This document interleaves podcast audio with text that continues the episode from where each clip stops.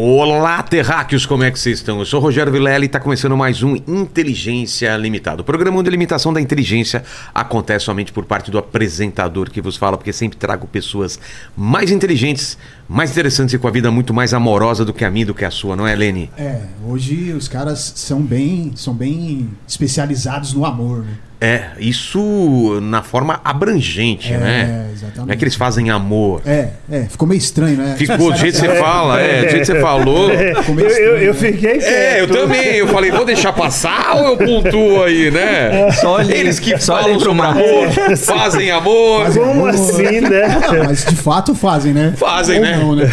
É, ou não. Cada um na sua, né? É isso aí, é, o Paquito é um cara que, que é a favor do amor ou do ódio?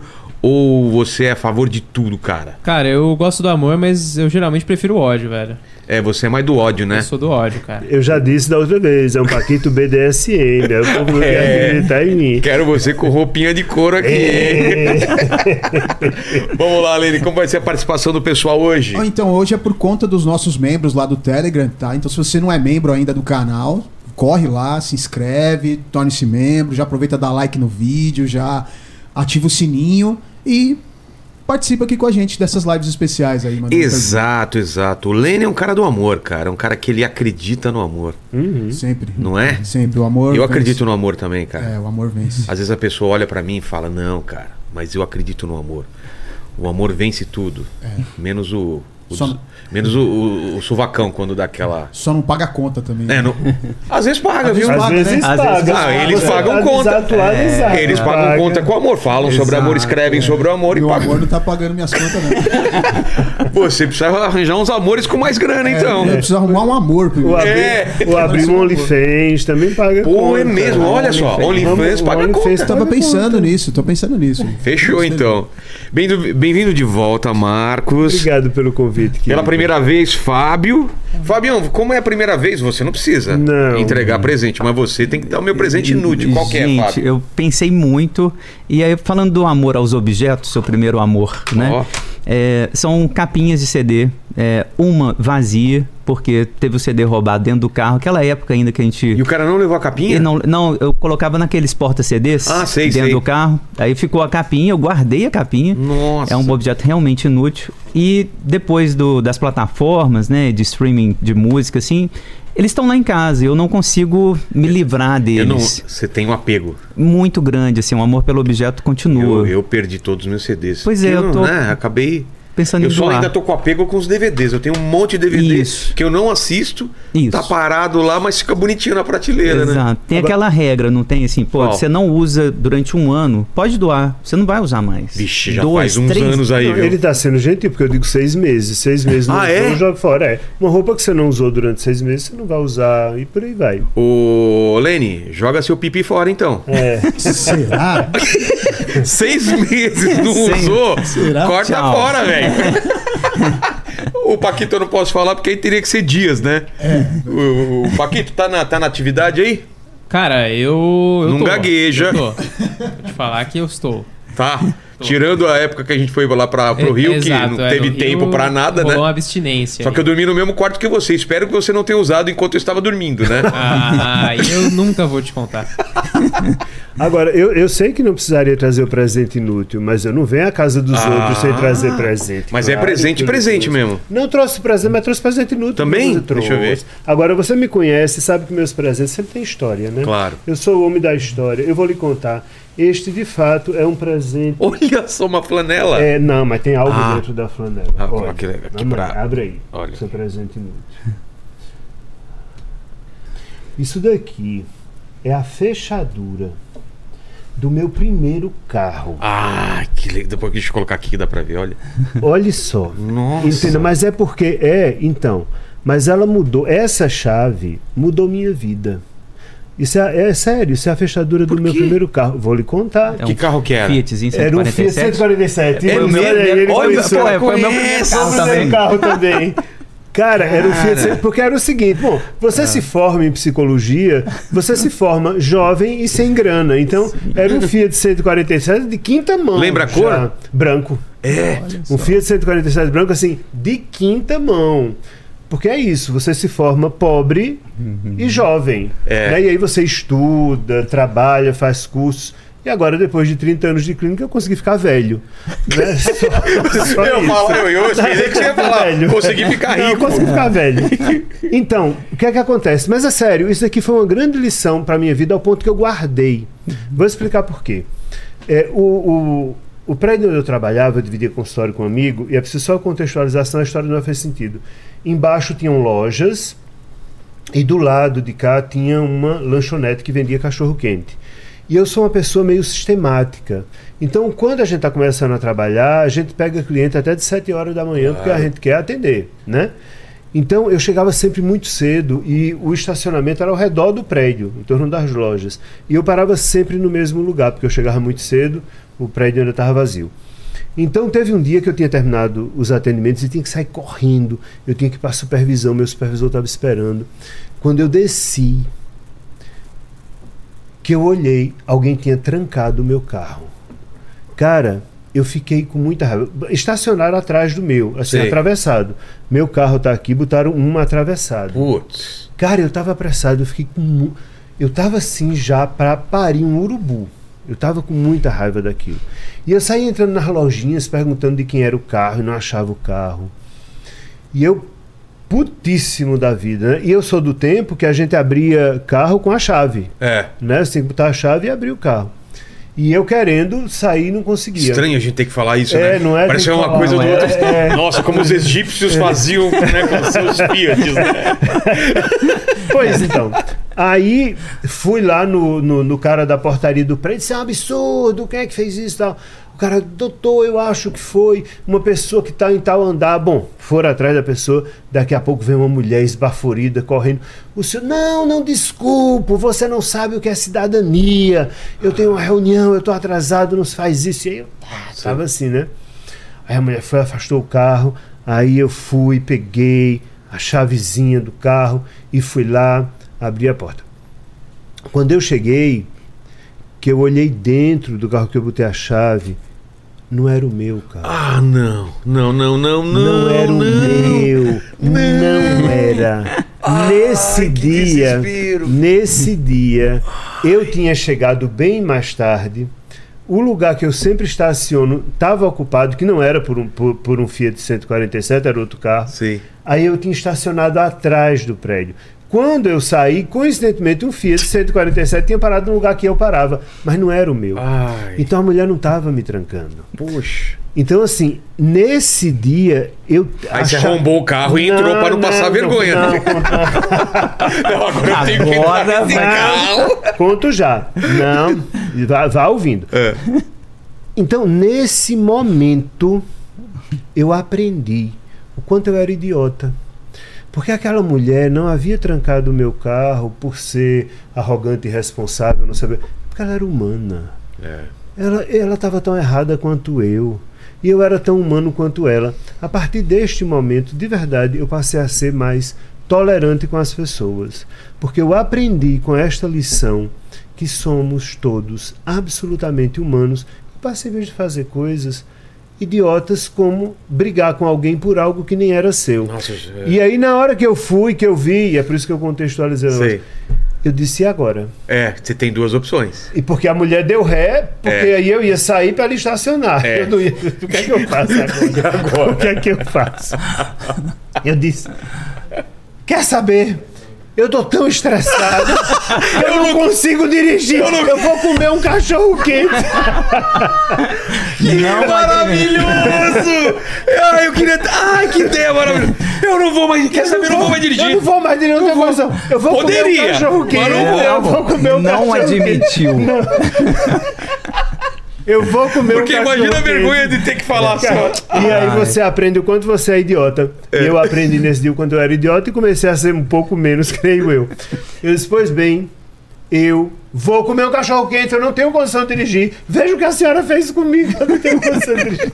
E fui, entrei na lanchonete. O que é que eu fiz? Aí você deve se perguntar, tá, bacana, mas por que você tá com a fechadura do seu carro? Porque coincidentemente, o bichinho velho carro, né? Uma semana depois, dirigindo meu Fiat 147, Ele deu um tranco e parou. Quando ele parou, que eu fui ver o que é que tinha abrir lá, o, o capô que abria pra frente, né? Sim. Aí ele pegou fogo. Nossa. ele pegou, eu acho que a mulher rezou e aconteceu. Deve ter sido Deve isso. ter sido alguma coisa, né? Alguma coisa assim. É irmã Selma, né? É. Deve ter sido isso. Irmã Ela é Selma. irmã Selma.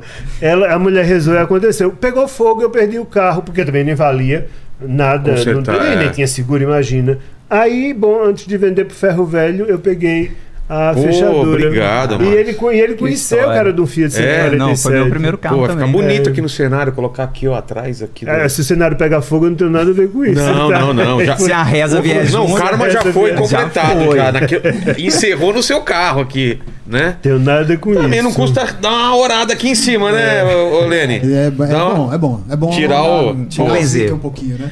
Que história Pois maravilhosa, é, mano. foi. Quando vi, me lembrei de você. Eu não esperava esse final. Não esperava. não, não esperava. Nem eu precisei ser rápido, né? Pra poder. Quer saber? Não eu tô tão nervoso, não tenho condições. Já aconteceu isso com a minha mulher também, de eu reclamar que. Onde você coloca a chave? Eu já, já combinei de colocar a chave do carro sempre no mesmo lugar e você nunca coloca assim. Falei, então, mas. Foi você que dirigiu o carro da última vez. Onde você colocou? Ah, é. Tá aqui no meu bolso aqui, desculpa.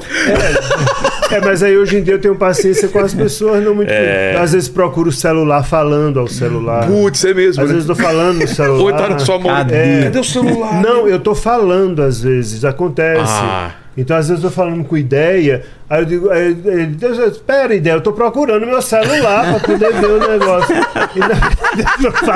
E do Que maluquice, hein? É. Que E maluquice. pra você, meus três desses não são inúteis, tá? É. Olha aqui, esses dois aqui eu já conheço. É, e esse é o. E esse o- último aqui, Não, ó. o último não, mais recente. Tem que o último Recente, não. é. Cara, que capas, hein? Quem cuida das capas pra você? A A própria editora, editora? é a própria editora, mas eu preciso aprovar as capas. É. Essa capa aqui é a mais bonita, hein? Não é com o, o barquinho perdido nesse mar de amor. Mar a mar, É, amor. Que, se é dor, quero um mar dessa dor. Como viver um amor sem deixar de ser você mesmo. É, é uma. É uma. É um desafio, né? Porque a gente pode até falar sobre isso, mas tem amor que é tão intenso que você tenta se moldar, né? Você tenta. Você, você, você é transformado, né? E tem a transformação, acho que é boa e necessária, e tem uma que é perigosa, né? Tem uma que é péssima, né? É, perigosa, ela é péssima, porque ela é destrutiva mesmo. Exato. Mas a ideia de amar e ser livre é possível. É, é preciso que as pessoas também comecem a rever o conceito de liberdade, né? Porque as pessoas pensam sempre que ser livre é eu poder fazer o que eu quero, do jeito que eu quero, como eu quero, na hora que eu quero. É, Isso é absoluto, isso é ser irresponsável, isso é ser livre. total. Ser livre é ser capaz de escolher em qual jaula eu quero estar preso. Nossa, que Mas, maravilhoso! É, mas sempre haverá uma jaula. Sempre? Agora, o, sempre. Agora a questão não é escolher. eu- a questão é eu escolhi essa jaula. O problema é quando eu estou na jaula que a minha família quer, que a sociedade quer, que os costumes querem. Quem tem uma frase boa que eu já vi, você num vídeo seu, porque um dos homens mais prisioneiros que havia e que é usado como é, símbolo de liberdade e que é todo o contrário, porque ele era extremamente preso, Dom Juan.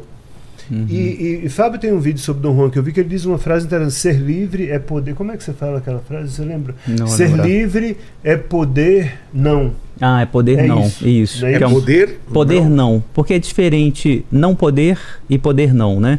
Tem um filósofo chamado Agamben que faz essa distinção que é super legal, que é assim, um cavalo, por exemplo, não pode tocar piano. Certo. Um pianista pode não tocar piano, né? O Claro. pianista sabe, eu- eu posso não tocar. Isso é o que constitui de fato, né, a nossa liberdade assim de eu posso não fazer, né? A gente não tem um instinto, né? A gente não tem, nós humanos não temos instintos, né? A gente sempre pode não fazer. A gente pode matar, a gente pode né, cometer um crime, a gente pode comer, a gente pode fazer o que quiser, mas pode não, né? A gente pode simplesmente Pode parar não de- matar, pode não. não comer. É. A gente pode simplesmente parar de comer, por exemplo, né? A gente acha que tem instinto de sobrevivência, mas seres humanos podem parar de comer, podem não comer, né? Então, liberdade é um pouco se dar conta disso, né? Desse poder não, né? É, e a partir daí, claro, eu acho que é isso, assim, escolher a jaula, né? Escolher co- ou sobre qual jogo de poder você vai participar e perder um pouco a ilusão de que você vai estar no vácuo de algum jogo de poder. Assim, é impossível, né? Você sempre vai Que participar. faz parte da construção da sociedade? É como ela é? Ou isso é desde o começo dos tempos até. Desde o começo. Se você pensar na relação amorosa, é, existe uma maneira de a gente pensar no amor como relação de poder, não é? É, do que Sempre tem uma relação de poder? Sempre. Sempre. Agora, uma relação de poder É consentida, poder, é. mas uma relação de poder consentida. Ah, que tá. poder? Sua mulher pode lhe fazer sofrer, sua mulher pode lhe deixar, sua mulher pode lhe dar prazer, sua mulher pode lhe dar um filho. É um poder. Ela tem poder de, de Ah, dar e de sentir- tirar tá, tá. coisas de você. Faz- Ela tem poder, entendi. inclusive, de fazer sua vida um inferno. Pergunta polênia aí, né? É verdade. Então, então vamos, vamos. É só completando, Tá. pegando a lógica de Fábio. Então, Dom Juan era um homem muito prisioneiro porque Qual que é a ele, história dele? porque Eu- eu- ele, eu ele sei não podia não seduzir. Ele precisava seduzir Ele era todo mundo. escravo de um, de, um, de, uma, de um impulso. De um impulso, exatamente. Então ele estava lá. Dom Juan existiu mesmo. Não, é uma figura mítica, Dom, Ah, tá. Dom Giovanni, né, que tem uma, uma ópera super importante do Mozart, né, ele ficou ali imortalizado pelo Mozart, mas é um mito famosíssimo, né, de um espanhol, né, que tinha um Sedutor. super sedutor, que tinha uma lista é, infinita de mulheres que ele conquistava. O lance dele era essa lista, Sim. mais do que a conquista propriamente dita. E ele não podia, não. Isso. O lance é esse, assim, ele via, ele tinha que fazer. Então isso que a gente chama de compulsão, né?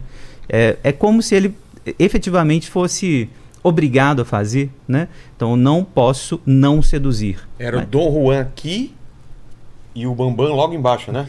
Ele foi, pegou 60 e 68. não sei quantas capas de Playboy. Foi. O- Eu falei, nem O sabia que Bambam, tinha o tanta. Caralho. Bambam, aquele que foi do BBB. É? Ó. Sim, mas aí, é tudo bem. lista. Ele, é ele disse que pegou. Qual outro Bambam, né? Não, é, não sei, porque eu sou do tempo dos Flintstones. ah, é, pode crer. Tem o Tinha Bambam. Bambam e Pedrita, tá? É verdade, é Desculpa. verdade. Eu sou um Eu idoso. fiquei pensando assim, que outro Bambam que tem, né, cara? A gente é dessa época. Eu sou um idoso, desculpa, Não, eu mas, eu, mas eu acho que o Bambam, eu não sei da história, mas deve ser por causa do Bambam lá do. do- Provavelmente. Deve ser, né, do deve desenho, ser. é. Então, tudo bem, ele pegou quantas capas de Playboy? Ah, não sei, 60. 60 e tantos. 60 Caralho, e tantas. 68. É. Tudo bem. É, resta saber quanto custou, né? Mas, Tá. tudo bem, cada um usa como quer o que tem. É, mas você fa- vocês estão falando disso de quando o amor ou a conquista vira um, um vício, né? Isso. Uma Uma prisão. Uma prisão. Uma prisão. Esse eu é já uma... passei por isso. É, eu já fui casado e, e logo em seguida, quando você fica solteiro, você fica escravo de ter que seduzir, o ter que estar acompanhado, ter que ter alguma coisa. É uma necessidade que atrapalha até o trabalho. É, Total. isso é. Por favor. Não, vai. Isso é uma coisa que eu, eu acho que as pessoas precisam prestar atenção, que é o que eu chamo da síndrome de alça de caixão de defunto. É que um solta o outro tem que pegar a alça do caixão, É, senão o caixão senão cai, cai, né? é. Uhum. Não precisa, gente. Eu posso aprender a ficar só um pouco. Eu posso aprender a ficar com o meu vazio, a ficar com a minha dor. E é muito complicado quando se começa a usar, sobretudo o sexo, como medicação. Muita gente usa o sexo como medicação. Eu brinquei com a história que Bambam pagou, enfim, estava Sim, brincando, sim. óbvio. Mas é, o que eu quero dizer é que se eu preciso fazer uma lista de que eu pego 60 capas de uma revista, isso acaba sendo como se eu cheirasse cocaína ou como se eu, eu uma- preciso me anestesiar de ou alguma alguma forma. tipo de coleção, né? Eu coleciono, Exato. sei lá. O outro vira objeto, entende? É, é, é. é- esse é o risco, né? Não tem nada de um moralismo assim, ah, não, você tem que contar, não pode contar as Não. mulheres ou você É. né, não pode contar seus parceiros. Não, não é isso. Mas é, pensar um pouquinho assim, qual que é o lugar do outro nisso, nesse jogo, dos seus prazeres, do seu É. desejo.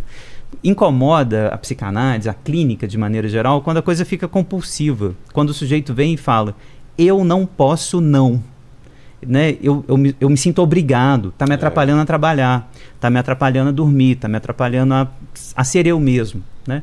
E aí isso vale para cocaína, vale para o sexo, vale para qualquer coisa, Para né? doce, como eu, às Isso, vezes. é, é, eu, eu exatamente. luto contra, essa compulsão É, do eu doce. não posso não abrir mão do doce. do doce. E é claro que pode, entende? Mas a gente sente às vezes que não, tipo, Desculpa, nossa, Mari, eu comi chocolate antes de vir aqui, eu não devia. mas- Minha Isso. culpa, minha máxima Minha culpa, máxima né? culpa. Entendeu? E a gente quer, assim, porque uma parte nossa está compelido a isso, né? O Dom Juan ele queria mostrar a lista, né? Mille une donne, né? E da onde entra, não estou querendo justificar nada, mas da onde entra a nossa constituição, nosso, nosso corpo, nossa biologia favorecendo isso ou deixando, de- deixando mais difícil a gente deixar de fazer essas coisas. Ah, falando do sexo, com o lance de você perpetuar a espécie, falando do amor relacionado ao poder, falando tudo. É Porque tem uma parte da gente que Sim. quer viver, que quer conquistar. Isso faz parte do ser humano e a gente tem que controlar ou é só uma desculpa que, que se usa? É Você está falando ser humano, porque, o- ah, como você fala, parece aquela velha conversa de que o homem, né? É. O, hom- o homem, não a mulher. O homem tem que procriar, o homem. Aí, se você observar. É, a mulher, a mulher tem um discurso até diferente também de compulsão. A mulher, é, ah, eu preciso comprar sapato, A sei lá. ca- roupa, cada o uma sapato. vai usar uma, ah, porque eu sou mulher, eu preciso de mais maquiagem. Não sei. Homem ou mulher vão usar desculpas diferentes. Eu só quero saber se isso é uma coisa que a gente é, é do ser humano mesmo ou é só uma desculpa. É um, é um- eu, eu diria uma desculpa. É? Assim, ah, eu sempre Por brinco com os qualquer meus- coisa. Qualquer coisa. É. é muito importante assim, destruir a ideia de instinto, enqu- É. enquanto essa desculpa ideológica. Né? É, eu tenho um instinto de transar, né? Eu tenho um instinto de sobreviver, eu tenho um instinto de maternidade. O instinto é um dispositivo ideológico assim, muito perigoso, porque obriga todo mundo a fazer a mesma coisa. Então, a- o conceito de instinto está correto do ponto de vista da biologia, ok? Temos instintos. Ah, não, os animais têm. Mas é- Nós não? Nós não. É, de- deixa eu só talvez fazer uma vírgula. A gente tem um instinto é, subdesenvolvido, vamos dizer assim. Só que quando esse instinto ele vem a aparecer, vamos botar na adolescência, quando os Tá. hormônios começam, eu já estou marcado pelo desejo. Entende? Eu já sou marcado pela minha história. Então eu já tenho aprendido uma série de coisas que pode e não pode. é Quando eu sou certo, criança, errado. eu não tenho ainda essa marca. N- Eu sou marcado na infância. Na infância. Isso. Eu- Entende? não pode, menos, agora já, já comeu É, é, você é azul, você é rosa, você gosta de, de piano, você de violão, você isso, você é aquilo sei, outro. sei. Quando a minha sexualidade começa a se genitalizar pela função dos hormônios que vão chegar mais lá na frente, na adolescência, a gente tem um, um resquício de instinto subdesenvolvido, vamos dizer assim. Mas a gente não tem o instinto, e nisso o Fábio tem razão, porque não tem cio. A gente não transa para reproduzir. Hum. A gente transa para ter prazer. O, o animal não tem essa escolha. Não tem, Ele isso. tem cio. O- Então, por isso que é, man- é importante manter o conceito. O, o animal tem. Então, se É. o leão vai ver o coelho, ele vai comer o coelho. O leão vai ver a leoa no cio, Ele ele, não vai pode, transar. não. Isso, Ele ele não não pode, pode, não. não. E- não, é errado comer. Não, não, exa- não tem coelho, não tem leão vegano. Entende? Não tem leão vegano. Isso não é tem. maravilhoso, né? Né? Agora, a gente pode ser vegano, só carnívoro. A gente pode morrer para fazer um jejum Desculpa o coelho. O leão, os caras falam. Não, de não, Boa. de boa. Isso aí é vegano. Relaxa, relaxa. Exatamente, entendeu? Ou uma zebra fala É. assim: ah, não, agora eu tô com tesão nesse, sei lá, no, no coelho, entendeu? É, Vou transar só com coelho. A zebra não vai transar com É. coelho, não vai. Porque ela tem um instinto, né? Nós não. A gente pode morrer simplesmente porque diz assim: eu não vou comer em nome de uma entidade espiritual que eu nunca vi. É, e- O, o, o, o Jubilu veio aqui, que ele fala sobre biologia, né? Ele fala, deixa eu ver se eu tô falando certo, não sei quem tava aqui, se era o, o Lênio ou o Paquito, que o fato da, da mulher conseguir esconder a, a fase que ela tá. Não é no cio. é como é- Ovulando. ovulando, Ovulando. exatamente. Isso criou uma forma para os humanos de você ter que estar sempre junto, né? Sempre estar junto. Não, não tá aquele, não tem aquela É, mas, mas perceba, é, a ideia do, do instinto ela é usada para justificar, e aí vem a palavra que o Fábio usou, as ideologias. Então, por exemplo, o gay precisa morrer porque isso está contra a natureza. É. Então parte do princípio que há uma natureza. O Os homem homens precisa transar mais comer porque- todo mundo porque ele tem que procriar. É. Agora, se isso fosse verdade, se os homens são assim com sexo e as mulheres não são, com quem os homens traem? é, entre si, alguns, mas certamente não todos, não é? É. Então, que diferença há entre homens e mulheres? Há homens que gostam muito de sexo, há homens que não gostam de sexo. Há homens que, há mulheres que gostam muito de sexo, há mulheres que não gostam, cada um com a sua história de vida. Agora, de fato, a ideia do instinto e que é assim está acabado justifica inclusive o surgimento do, do- dos, tal- do- dos tais, dos red pill, por É, que tá, exemplo. tá- o movimento assim. tá bem forte agora, Bizarro, né? é.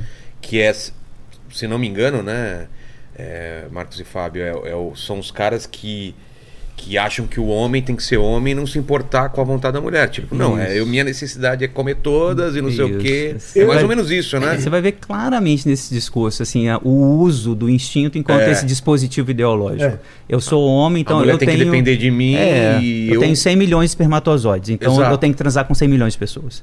A mulher tem um óvulo só. E tipo por que esse tem tipo crescido argumento. muito esse movimento agora? Eu, eu acho que ele sempre teve aí. O machismo nunca, nunca foi pequeno, nunca, né? O machismo há milhares de Sim, anos, sim. tipo, tá aí, assim. Eu acho que agora, com as mídias, com as redes sociais, né? Só apareceu? Isso aparece, isso é, isso é muito convocado, né? A gente teve recentemente um presidente da República que convoca esse tipo de discurso, né? Uhum. Você ter uma filha é uma fraquejada, por exemplo, né? Exato, Então, ele assim, isso. né? é um machista explícito, assim, ele brinca, né? Como se o machismo fosse algo que se pudesse brincar e tal, né? É, que fala para uma mulher na cara dela, né? Eu não vou te estuprar porque você é feia, né? Então, é algo nesse sentido, assim, de que vai sendo legitimado, né? Um Entendi. discurso desse tipo. E junta, claro, com forças sociais que estão aí desde, Desde muito- sempre. desde sempre. Então é isso, desde sempre tem, mas dependendo de, de uma corrente que está no poder ou não, Sim. ou está na mídia, acaba. Ah, agora eu posso falar, então. mais explícito. né? É, e, mais do que isso, à medida em que as mulheres começam a ocupar um espaço, é preciso ter uma força contrária. Entendi. Porque também, na verdade, tem uma luta de poder entre É classes. uma, é uma luta também por espaço, luta né? por espaço. An- Antes de tudo. Agora, a Total. gente podia pegar um exemplo bem, bem concreto, porque por causa do meu canal eu recebo muita coisa. E Sei. por esses dias eu concordei com um vídeo de um youtuber que ele falava de, de Red Pill e eu concordei com ele. E aí um, um Red Pill me mandou um- uma coisinha curta. De- deixa eu ver se eu posso ler aqui. Claro, claro. Ideia, me dá meu celular, por favor. E, e teve aquele. os- bom, o- o- não sei a idade de vocês, mas a gente deve ser da mesma idade, né? Tinha aquela figura do cafajeste, né? Antes, lembra? Isso. Do homem cafajeste, Sim. que era até Isso. romantizado. Sim. Super. É uma, uma revitalização. Soriano, né? Exato, né? Soriano, Vadinho. É, Vadinho. até no cinema, na porno chanchada, tinha essa figura do cara que dava o tapão e é isso mesmo, não sei o quê. Isso. Até o, o- Tinha uma frase, né? Do.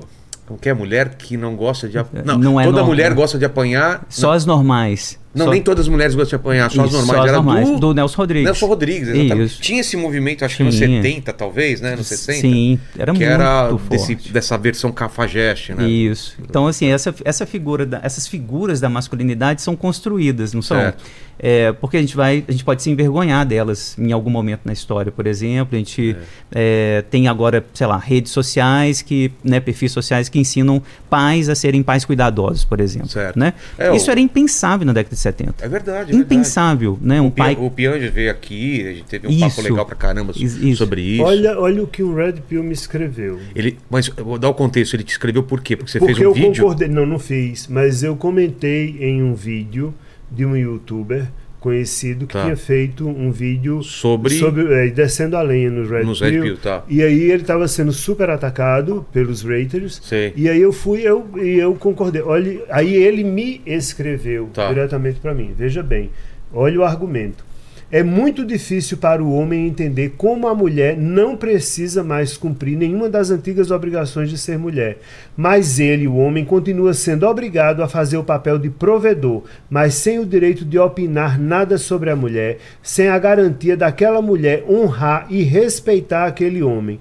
O homem cansou de ser ridicularizado, de não ser acolhido ou diminuído em suas dores. E sim, o movimento feminista diz lutar para que isso mude, mas na sociedade vemos essa mudança acontecer a passos de tartaruga.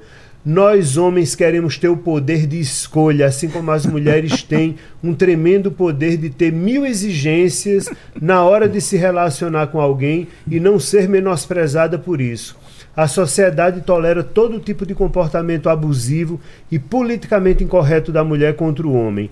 Vale ser capacitista, homofóbica, zombar da condição social do homem, sexualizar o homem, objetificar o homem e tá tudo bem se uma mulher faz isso. Enfim, o homem está começando a perceber que a vida e a sociedade exigem muito mais dele em áreas que são importantes para ele do que exige das mulheres e esse preço a ser pago está ficando insustentável.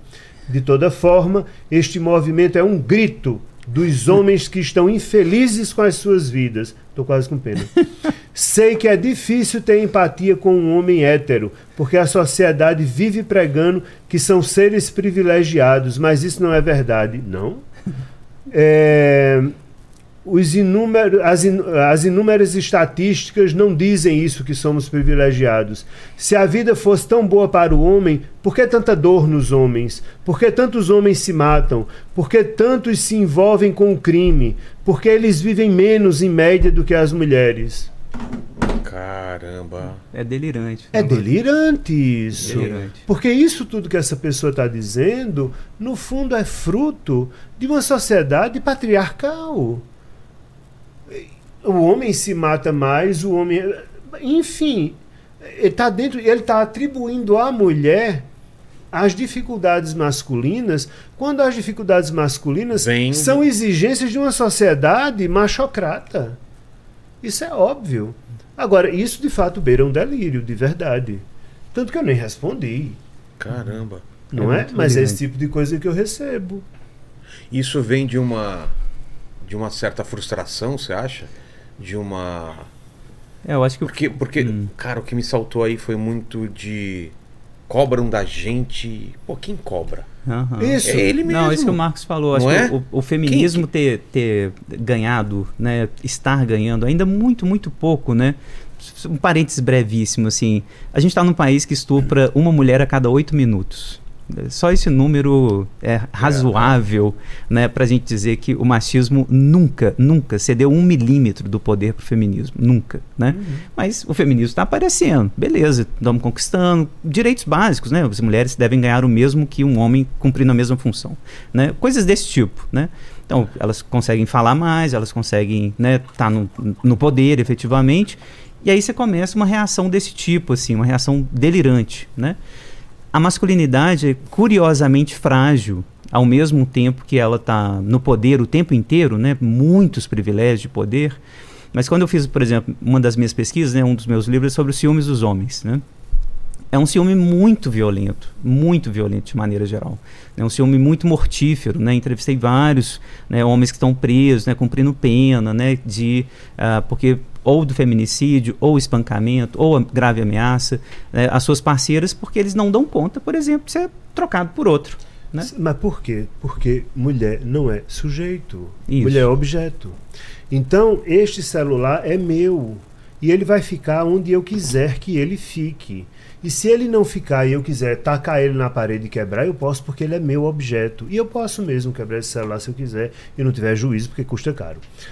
Agora, se eu posso quebrar um objeto, eu posso matar uma mulher. Porque Claro. ela é objeto, ela é minha. E como é que esse objeto se rebela contra mim?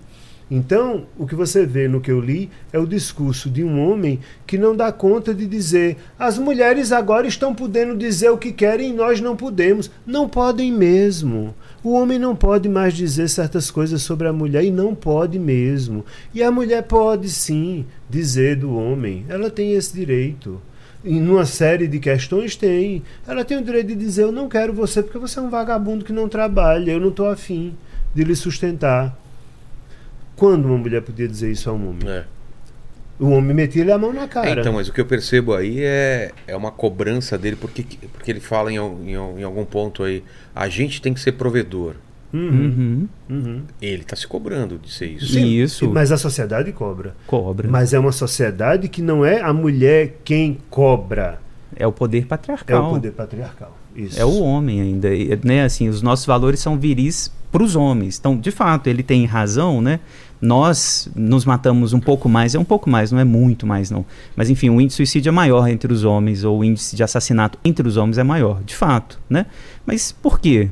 Porque a gente tá, ainda constrói a ideia de virilidade a Sim. partir da violência. Vai mais, muito mais homem pra guerra. Isso, Hum. por São os exemplo. homens também que fazem as guerras. que vai para o tráfico, É, pro né? tráfico, Agora vamos mais. comparar, né, outros países onde não tem, né, esse tipo de padrão de virilidade, por exemplo, e aí a gente, né, pe- pensa na Suécia ou na Dinamarca ou no Japão, por exemplo, os índices de suicídio são completamente diferentes. Ah, é? Ou seja, mais uma vez, não tem instinto, não tem algo que, nossa, os homens precisam construir a virilidade a partir da agressividade. A gente tem que ser agressivo, né? Mas esse amor igual a posse, Isso, por que há que acontece?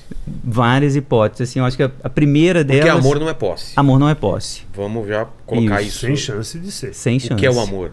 Isso. Ó, Ah, essa pergunta. essa pergunta Essa- vale dinheiro, hein? Tá, é, talvez vai. seja melhor ser o que não é, né? É, vamos falar o que não é. mais Primeiro fácil. isso, não é posse. É, mas a ideia de posse tem uma coisa curiosa e que aí talvez faça o link com o ciúme. É uma fantasia curiosa que as pessoas têm que é a fantasia de que eu sou eu quem produz o desejo em você.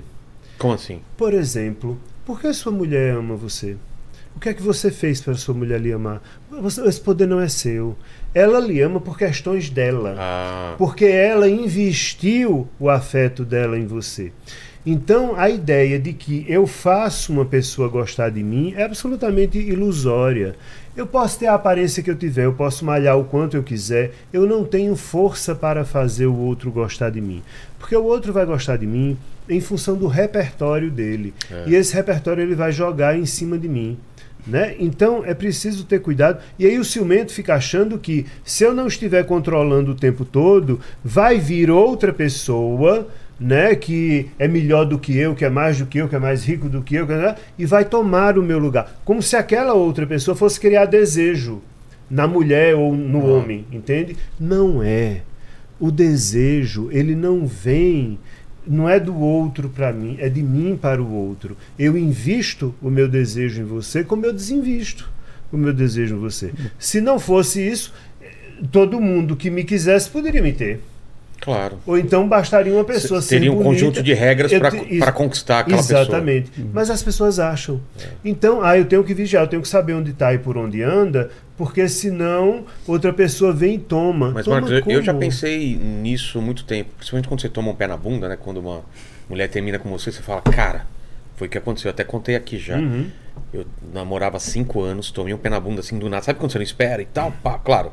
Hoje, com a cabeça, é óbvio que eu não percebi todos os, Uhum. os Os recados que estavam sendo dados, né? Mas, tipo, eu falei, cara, eu vou ser o melhor cara, vou ganhar dinheiro, vou...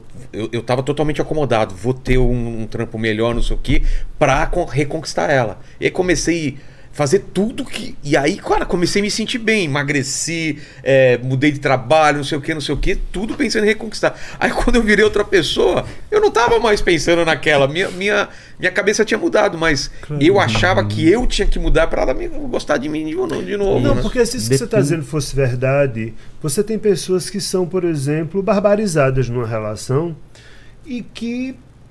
Continuam. que, que- que Continuam lá. continuam e que gostam, não- só continuam porque não podem sair, É. mas se sentem amando aquela Exato. pessoa por questões E dela. quem tá de fora não E entende quem tá de nada. fora não entende. meu. O que é que esse Uhum. cara faz que essa mulher ama esse É. homem? Nada.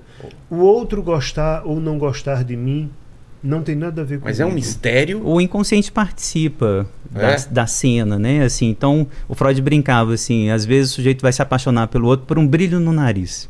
É. Um brilho no nariz, entendeu? Tipo, o cara não é, não é, Eu não já é bonito. deixei de, de- de me desapaixonar por causa de umbigo.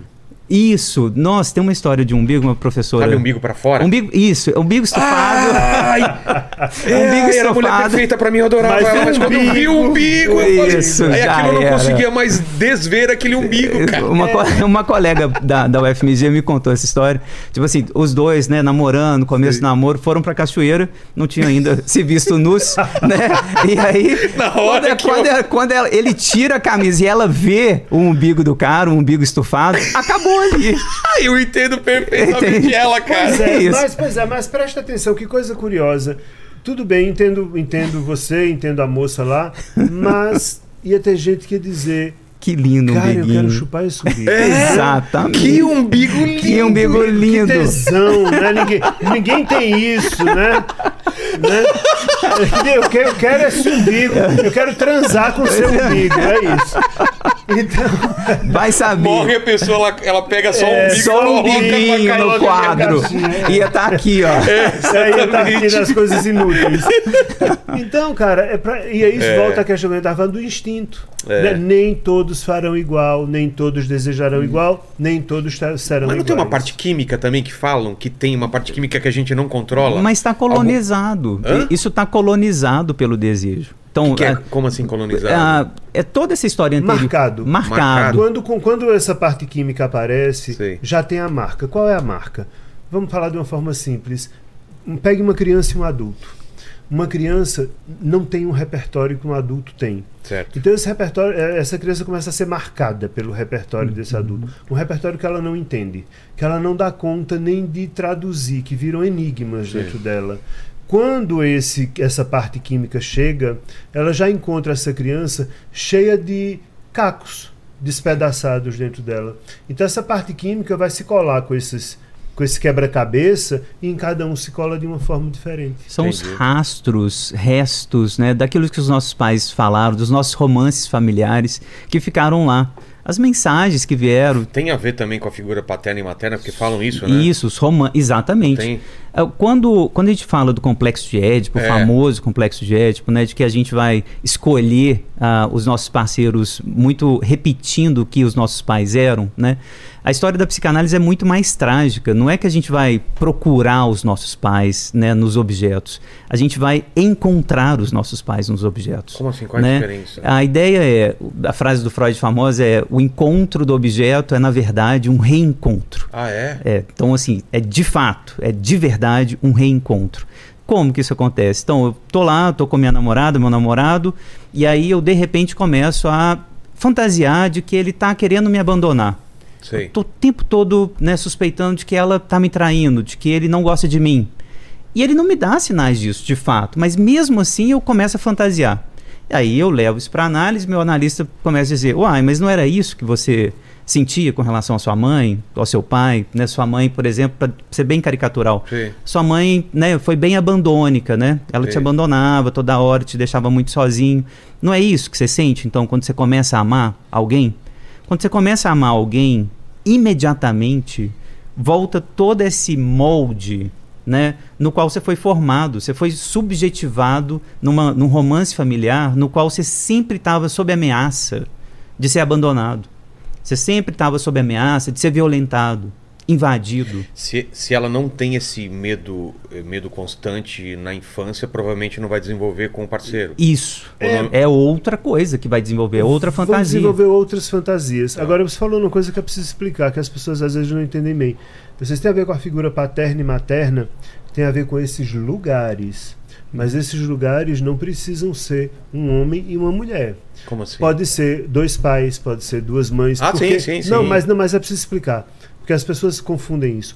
Porque função paterna e função materna não significa que tem que estar atrelado a um Claro. homem e a uma mulher. E as pessoas fazem essa confusão.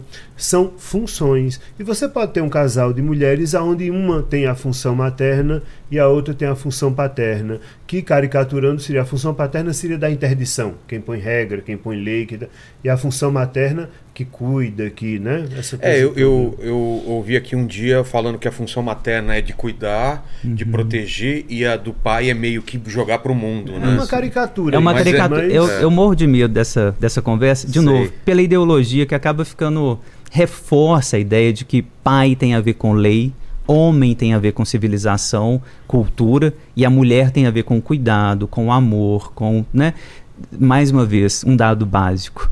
Mais de 50%, 53% das famílias brasileiras são compostas apenas por uma mãe que É. cuida. Cara, E essas- É isso mesmo? É. Então, Nossa, então é assim, muita coisa. é muita E essas mães certamente fazem o seu papel de Claro. lei, de regra. Claro, claro, e, claro. e- e chamar isso Eu de, conheço vários exemplos. de função paterna, eu acho uma sacanagem enorme, né, ideologicamente falando, por conta dessas mães. Não, então vamos chamar de, é o que eu sugiro, função de cuidado, né? É. É uma função de cuidado que tem essas duas vias. Um cuidado que é amoroso, que tem a ver com isso, com o prazer de como as pessoas vão se organizar juntas, né? Como conviver juntas. E uma função que tem a ver com a regra, o social, né? A lei, ah, mas que pais e mães, homens e mulheres, gays e heterossexuais, assexuais, cisgêneros ou trans, vão cumprir da mesma forma. Contingente, bagunçada, cheia de matizes. As pessoas fazem isso com os bebês e com as crianças. Organizam essas duas vias, por assim dizer. Entendi. A da regra, da lei. De alguma forma organizam. Senão a pessoa não consegue crescer, não consegue sobreviver. Tá. Vamos voltar que o amor não é? Então, primeiro, ele não é posse, eu acho que Tá. isso é importante e as patologias disso mostram evidentemente isso. A grande patologia é o ciúme, né? Então, to- tudo que está ligado a um ciúme excessivo, né? Eu acho que mostra a primeira coisa, assim, ele não é posse. O amor Dá não é definir posse. o ciúme?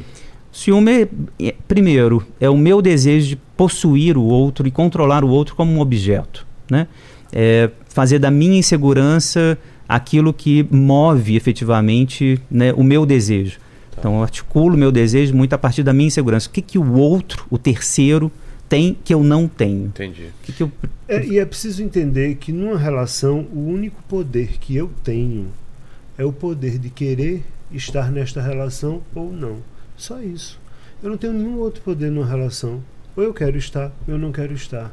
Eu não tenho nem poder de transformar o outro. E aí entra uma segunda coisa que é o amor não é transformador. Do Não? outro, não. Ah, do outro. Do outro, outro. não, pode ser Cê- de é mim. isso que eu ia falar? De mim, Mas sim. do outro, Tá. não. Eu não tenho o poder de transformar o outro. Qual que é o... Não, Desculpa. por Qual, qual, qual que é o limite, pensando nisso, qual que é o limite da gente pedir pro outro se modificar por nós? Hum. Tipo assim, pô, eu não gosto que você bebe. Tá, Para de beber por nós, entendi. por mim, né? Por você. Eu posso fazer isso, né? De forma Tá. mais disfarçada e tal. Isso tem, tem um limite, né? É, o Fritz Perls, né, um, um dos psicólogos assim, fundadores da Gestalt, né, uma teoria importante da psicologia, vai falar assim: é, eu não vim para o mundo para satisfazer você, você não veio ao mundo para me satisfazer. Se a gente se encontrar e se der bem, ótimo. Se a gente se encontrar e se der mal, a gente segue o nosso caminho separado. É isso aí. E Fritz morreu sozinho. E- É, Tô brincando. Isso. Porque é exagerado, não é? Isso é um exagero, né? Não é, não é, não é exagerado? É, não é, não é tanto assim. é porque a, a palavra que me vem quando você fala isso é, é, é- é decepção. Exato. É. Quando você busca esse tipo de coisa, pode Você vai- te vai, vai, Vai, vai decepcionar. Você Vai. vai. se decepcionar, mas o, o que Fritz exagera nessa história, que ele morreu só, é, eu nem sei do fim do pobre, mas a, a questão é, o outro até pode se transformar na dinâmica comigo porque o outro assim o quis. O outro até pode parar de fumar porque o outro quer viver mais, É. né? E quer ficar mais tempo comigo, quer cuidar mais dos filhos dele, e ele se dá conta de que. Mas isso é uma dinâmica. Isso não é uma questão se você me quer, você tem que ser assim e eu tenho que ser assado. E é muito o que se tem colocado hoje em dia. Né? Por isso que as relações não duram. Eu sempre digo que se você quer que uma relação dure, aprenda a perdoar o outro. Mas não é perdoar a traição, que isso é bobagem. É perdoar o outro não atender 100% das suas É. expectativas. A diferença. A mesmo, diferença, exatamente. Mas aí eu tenho uma, eu tenho uma, uma questão para colocar para vocês aí. Hum. Isso tem piorado porque a gente está sendo muito agradado por tudo, né? né? Isso. Você tem hoje em dia você assiste o filme que você quer na hora que você quer, aonde que você, aonde você quer. Você tem um aplicativo onde você escolhe um parceiro com as características exatamente, ou pelo menos que ela se vende igual. Você, você tem um catálogo. Antigamente você não tinha muita escolha. Não É. tinha. Não tem tu, vai tu mesmo e vamos aprender a conviver. Hoje em dia, falar, ah, meu relacionamento tá bom, mas será que eu não tô perdendo uma coisa melhor? Aí a pessoa vai lá, ela acha que sempre tem, tá perdendo uma coisa melhor, porque são tantas, né, tantas é, é, é, coisas que estão colocadas para ela. O algoritmo, O algoritmo hoje... é muitos. Então você sempre tem uma sensação que poderia estar melhor. E Isso. eu falo pra você, não caia nessa, porque você vai encontrar os mesmos problemas, né? Mas ainda que não encontre, ainda que pudesse estar melhor, isso não é a questão. Para eu perder, eu preciso querer. É. Se eu não quiser, eu não estou perdendo nada. É. É lógico. Se alguém me disser hoje que vai me dar uma passagem para eu ir passar uma semana com tudo pago no Egito, eu não estou interessado, eu não quero. Por quê? Porque não- eu acho um negócio muito fundamentalista, não estou afim de ir para aquele lado de lá e não vou. Tá. Ponto final. Nossa, mas você vai perder tudo. Eu não vou perder nada porque eu não queria. Entendi. Entende? Então, essa lógica que as pessoas usam, elas deveriam, por certo, então, para quem Mas- crê, se matar. Porque todo mundo quer ir para o céu, mas ninguém quer morrer. É. Né? Então, não é isso? Então, bom, se mate. O céu é melhor do que aqui. Mas tem a ver isso, de, Né? Tem. da, da quantidade de oferta versus o, o, o que eu acredito ser o melhor pra mim, né? E a gente está vivendo isso que você falou, um empuxo assim para pro, pra, pro, sim- pro singularismo, o egoísmo, É, o da individualismo. dopamina, da, da, Isso. da- Tudo que você quer tá na mão. É. Então, o Tinder tá aí, você vai escolher o que A você quer, comida. a, a comida é agora, né? Então, imediatismo, um egoísmo muito acentuado e a gente vai objetificar o outro. Então, a gente está vivendo nesse tempo, me parece, né? Assim, o liberalismo ajuda muito a produzir essa ideia do self-made man, É. do empreendedor de si mesmo, né? Eu construo eu mesmo, eu sou absolutamente responsável eu mesmo por mim e pelo meu desejo, e o outro está ali meio que para servir ao meu Exato, desejo, exato. me objetificar. Faz parte né? do, da minha lista de consumos Isso. possíveis. É, mas, Exato. mas você sabe o que é que, que tem nisso tudo, que eu acho que as pessoas não se dão conta? É que elas querem, querem mais e querem ser mais seguidas, mas o buraco não fecha. É, nunca fecha. Não, não fecha. Tem uma lacuna aí que Você não é acha, preenchida. você acha que a depressão aumenta exponencialmente por quê? Porque as pessoas estão vivendo a fantasia de que vão fechar o buraco, de que vão fechar o vazio humano. É o que eu A mais gente- sinto, A é. gente é feito de lacunas. É. E essas lacunas não serão fechadas. Então, hoje em dia, vivemos a, a cultura do não se pode sofrer. Eu não quero É. sofrer. E, e se eu estiver sofrendo, eu quero um comprimido para não sofrer. E a felicidade infinita. E né? a felicidade infinita, e que seja através de drogas, do que quer que seja, não vai fechar. Ou eu aprendo que eu sou uma criatura cheia de faltas, de buracos, de lacunas, e administro isso, e entendo que sim, é limitado, não importa se eu tiver. Eu comi 60 mulheres da capa da, da revista, isso não significa nada. Até porque depois da segunda, o resto foi igual.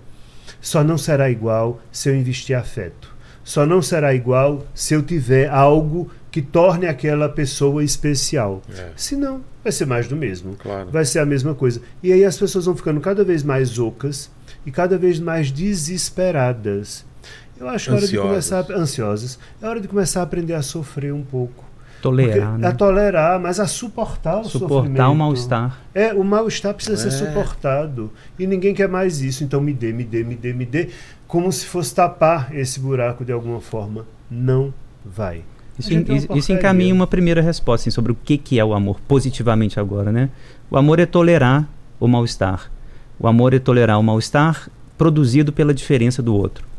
Isso, isso é uma boa Essa definição. Essa definição. Né? eu Muito gosto. boa. É, Entende? essa é boa. essa A, é boa. amar é Porque é- tolerar a diferença, né? O mal-estar o mal-estar que a produzido. diferença do outro provoca em mim. Isso. É, e isso é. Porque vamos dar um exemplo clássico né, da psicanálise, que é a mãe diante do seu bebê. Né?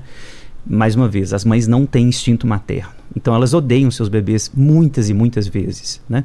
Sim. Então, quando os bebês choram e interrompem né, tudo, todos os processos, né, a mãe vai odiar.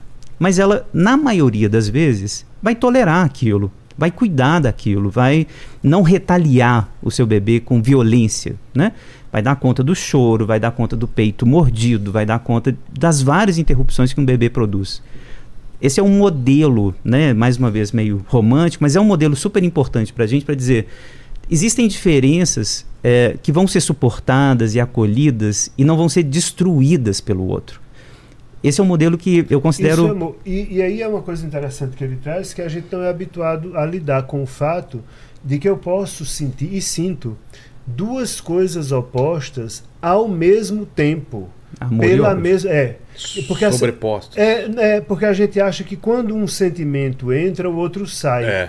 Né? Não, Quando- a não, vida é essa mistura. Amor e ódio. é, É. Eu posso amar e odiar você ao mesmo tempo Tem uma na palavra mesma pra hora. isso. Paquito, cara.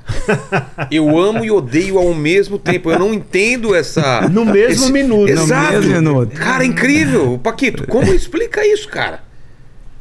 Seu amor por mim é inexplicável, cara. Eu, eu E o ódio? isso. E o ódio? O ódio tem não- motivo. não tem motivo, né? O ódio O tem amor é motivo. inexplicável. O ódio tem motivo. Não, mas tem muito. Ódio, ódio faz, faz sentido. Ele trabalha pra isso, né? Ambivalência é o nome disso, que o o Freud deu. E aí ele vai dizer uma coisa super interessante que é ah, o oposto do amor não é o ódio, Ah, é. mas a indiferença.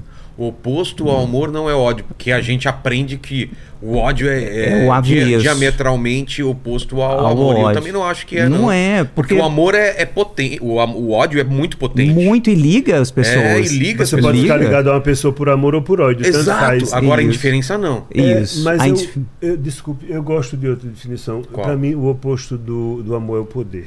Ah, é? É, para mim é o poder. O oposto O ao poder. amor é o poder. É, eu acho. Porque quando você exerce o tempo inteiro essa coisa da autoridade, do poder, do eu mando, do eu determino, isso não é amor. Isso não é amor.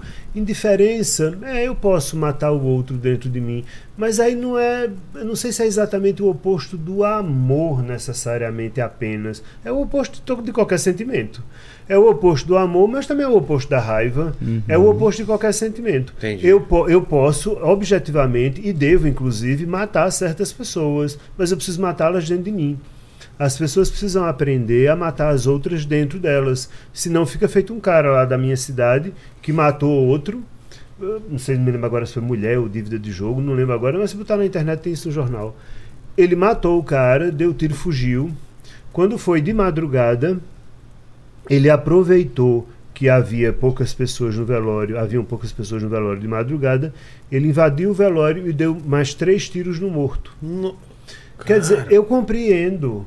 E, na verdade, ele estava tentando matar fora alguma coisa que ele não conseguia matar dentro. É. Ao matar o outro fora, ele continuou odiando da mesma forma. E ele não se livrava disso, e agora o objeto do ódio estava lá no caixão e ele não conseguia dar conta daquilo. Então a indiferença me parece o contrário de absolutamente qualquer sentimento. Eu mato você dentro de mim, e eu não sentirei mais nada por você, nem amor, nem ódio, nem saudade, nem coisa nenhuma. Mas quando eu contraponho amor a poder, para mim me faz mais sentido, porque a gente sempre tenta ter tanto poder quando diz que está amando, que para mim isso pode ser qualquer coisa, só não é amor.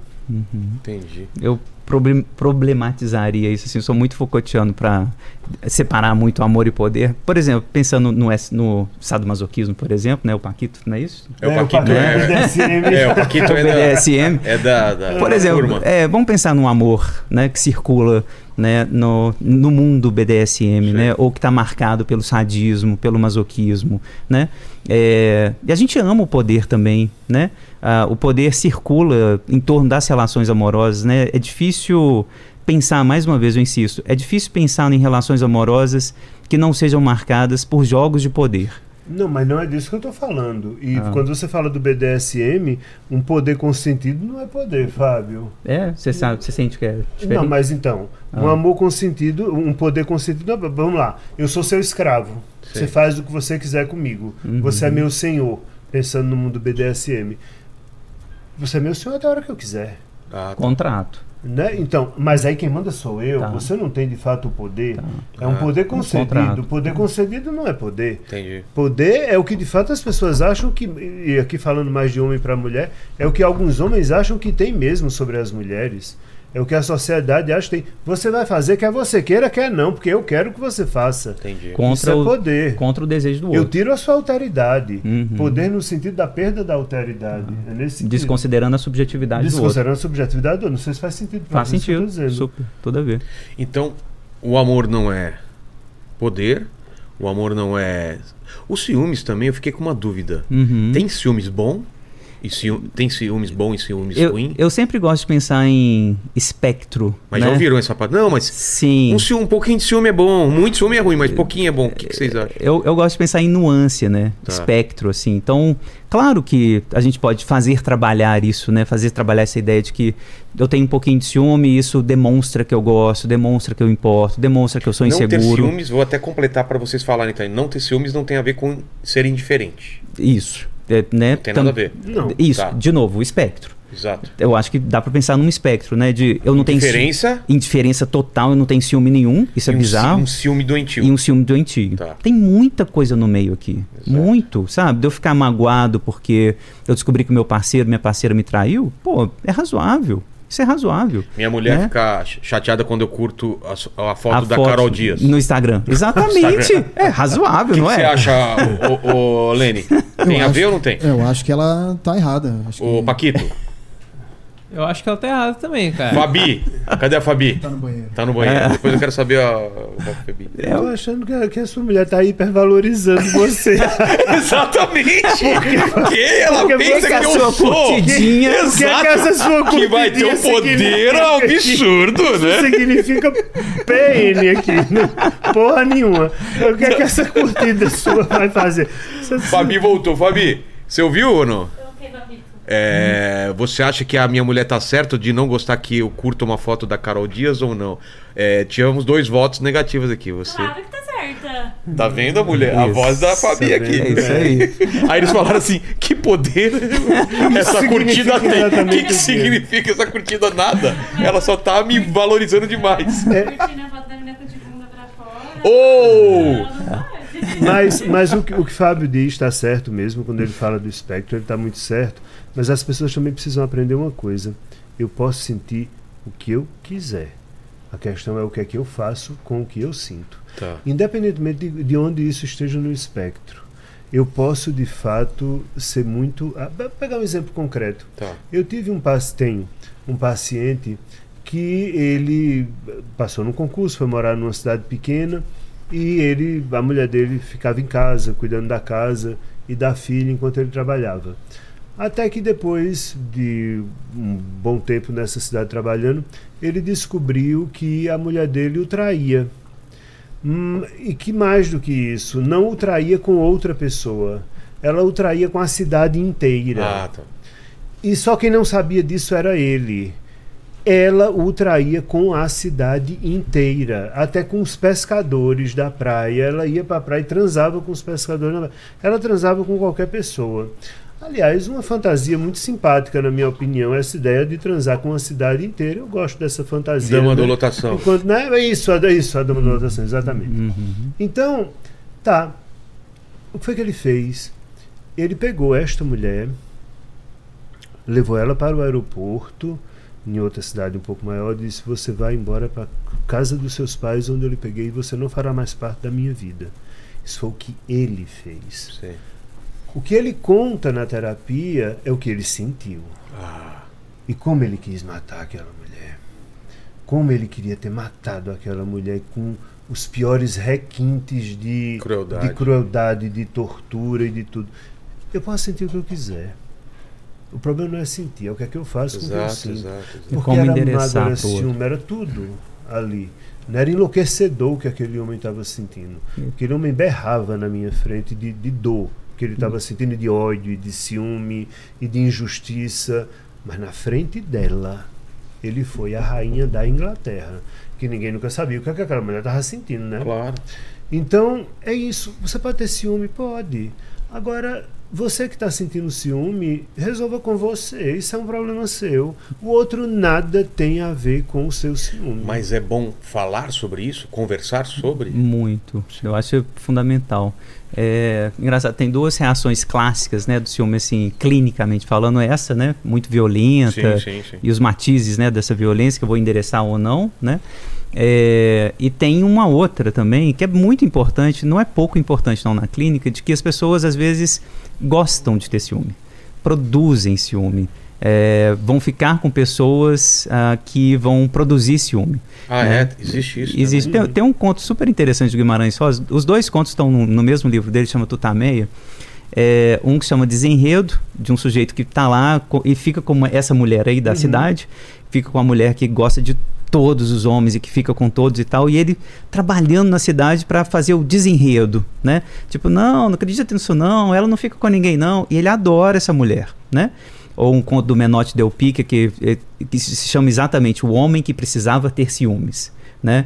Que um dia o sujeito encontra o amante, né? Pega o amante na casa e tal, E aí o amante fica com medo e tal. E aí o marido fala: Não, fica preocupado, não. Pode continuar. Vou sair. vou sair. tipo, ele gosta, né? É, e tá tudo bem. Né? Às vezes o ciúme vai produzir isso, uma insegurança que vai te dar é, mais fantasias, etc.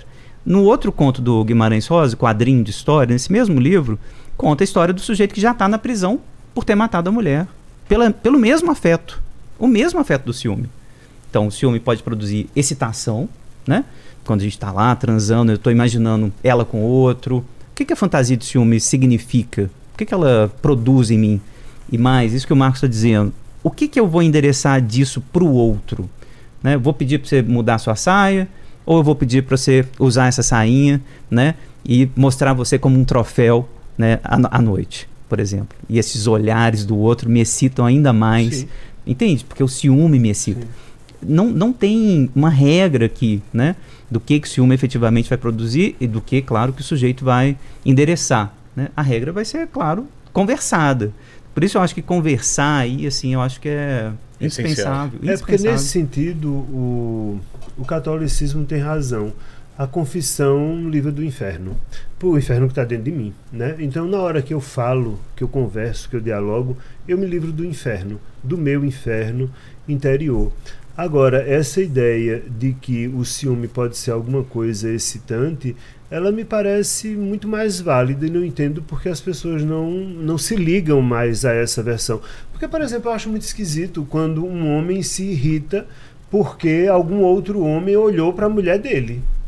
Eu acho uma coisa muito. Era para se irritar porque se não tivesse olhado. Porque você quer uma mulher que só você olha, mas ninguém olha? Né? Não seria. Porque o interessante seria. Você não olhou para minha mulher porque o que é que tem de errado com ela que você não olhou? Deveria ter olhado. Mas aí não pode, porque bate na minha insegurança, bate no meu medo, bate no.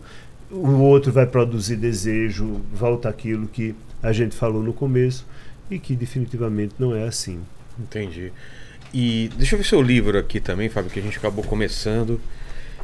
Esse livro aqui, sobre o amor e outros ensaios de psicanálise e pragmatismo. Que sobre o que, que é? Tem, O que, que você fala aqui? Então, tem vários ensaios. O, o título, né, sobre o amor, é o primeiro artigo do, do livro, é, onde eu falo sobre as teorias psicanalíticas sobre o amor e uma leitura do Banquete do Platão, um poema super famoso do Drummond é, sobre amar o, o que não se tem, amar o perdido, né, um poema lindo. É, e outros artigos sobre psicanálise, sobre ah, perdularismo, enfim, ah, ser mão de vaca, sobre o, o sentido dos sonhos para a psicanálise, mas trouxe só para te mostrar. O, livro, o PDF do livro está disponível lá no meu site, está esgotado. É, eu queria só apontar para essas teorias do amor. Assim, o Marco citou agora há pouco uma teoria super famosa que é o amor enquanto falta, o amor muito articulado à falta. Né? Essa teoria vai aparecer no banquete, né? e proferida pelo Sócrates, né? assim, um dos melhores filósofos da Grécia, é, e vai dizer: o- a gente ama aquilo que nos falta. A Do gente que se trata o banquete? Dá uma. Dá uma, ah, dá o- uma- o é. banquete é um diálogo do Platão é, que narra uma história narrada né, né, sucessivamente. Né, um sujeito conta para um sujeito que conta para o sujeito sobre esse banquete. Sete pessoas ali reunidas, sete filósofos, né, é, um político e tal, e cada um vai dar uma versão sobre o amor. Tá. Cada um vai apresentar uma versão. Tem uma versão super famosa, né, a mais famosa do banquete é a de Aristófanes, né, que é um comediante, que vai lembrar que nós, no início dos tempos, éramos homens, mulheres e andrógenos. E esses andrógenos eram juntos, né, dois seres juntos, que achavam que podiam ser melhores que os deuses. E os deuses vão lá e já logo um raio e separa esses caras, né? E aí dá essa primeira dinâmica da falta, né? Tipo, eu procuro a minha metade perdida. A metade da laranja vem daí, né? O Fábio Júnior, né? A metade da laranja vem, eu vou procurar a minha metade da laranja, vou procurar a minha alma a gente sabe a gêmea. idade da pessoa quando cita certas músicas, né? Porque Mas não- Fábio Júnior Fábio agora Júnior foi terrível. Foi terrível. Eu- eu- agora, agora eu confessei minha idade. Minha década de 70 toda aqui. É. Né? Mas enfim, a alma, alma gêmea, essa ideia de, da, da, da minha metade tá lá no Platão. Né? Então Aristófanes está. É a primeira grande teoria do amor, né? Que eu procuro a metade perdida. O Sócrates vem logo no final do, do diálogo dizer: o Aristófanes tem razão, né? Mas óbvio, a gente vai deixar esse mito de lado, isso é só um mito, é só uma historinha, porque o que o desejo faz é, é fazer com que a gente procure o objeto perdido, os objetos que a gente não tem. A gente quer completar né, a, a falta. Então a falta mobiliza o desejo, o amor, portanto, é essa procura, é o, é o nosso trabalho de manutenção desse objeto que nos falta. Até aí, essa teoria permanece assim durante na história da filosofia praticamente dois mil anos, né?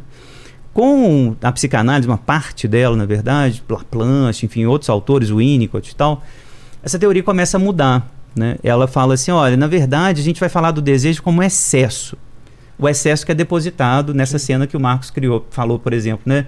Os pais vão lá e falam azul, rosa, Sim. né? Vão colocando coisas lá e esses excessos que nos habitam, né?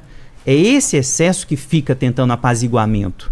Então não é tentar preencher uma falta, é tentar apaziguar o meu desejo, é tentar apaziguar alguma coisa que eu sinto e que não tem nome. E apaziguar vezes, uma excitação. Uma excitação que às vezes eu quero botar um nome de todo jeito. Entendi. Não, o nome disso é querer uma lista de Playboy.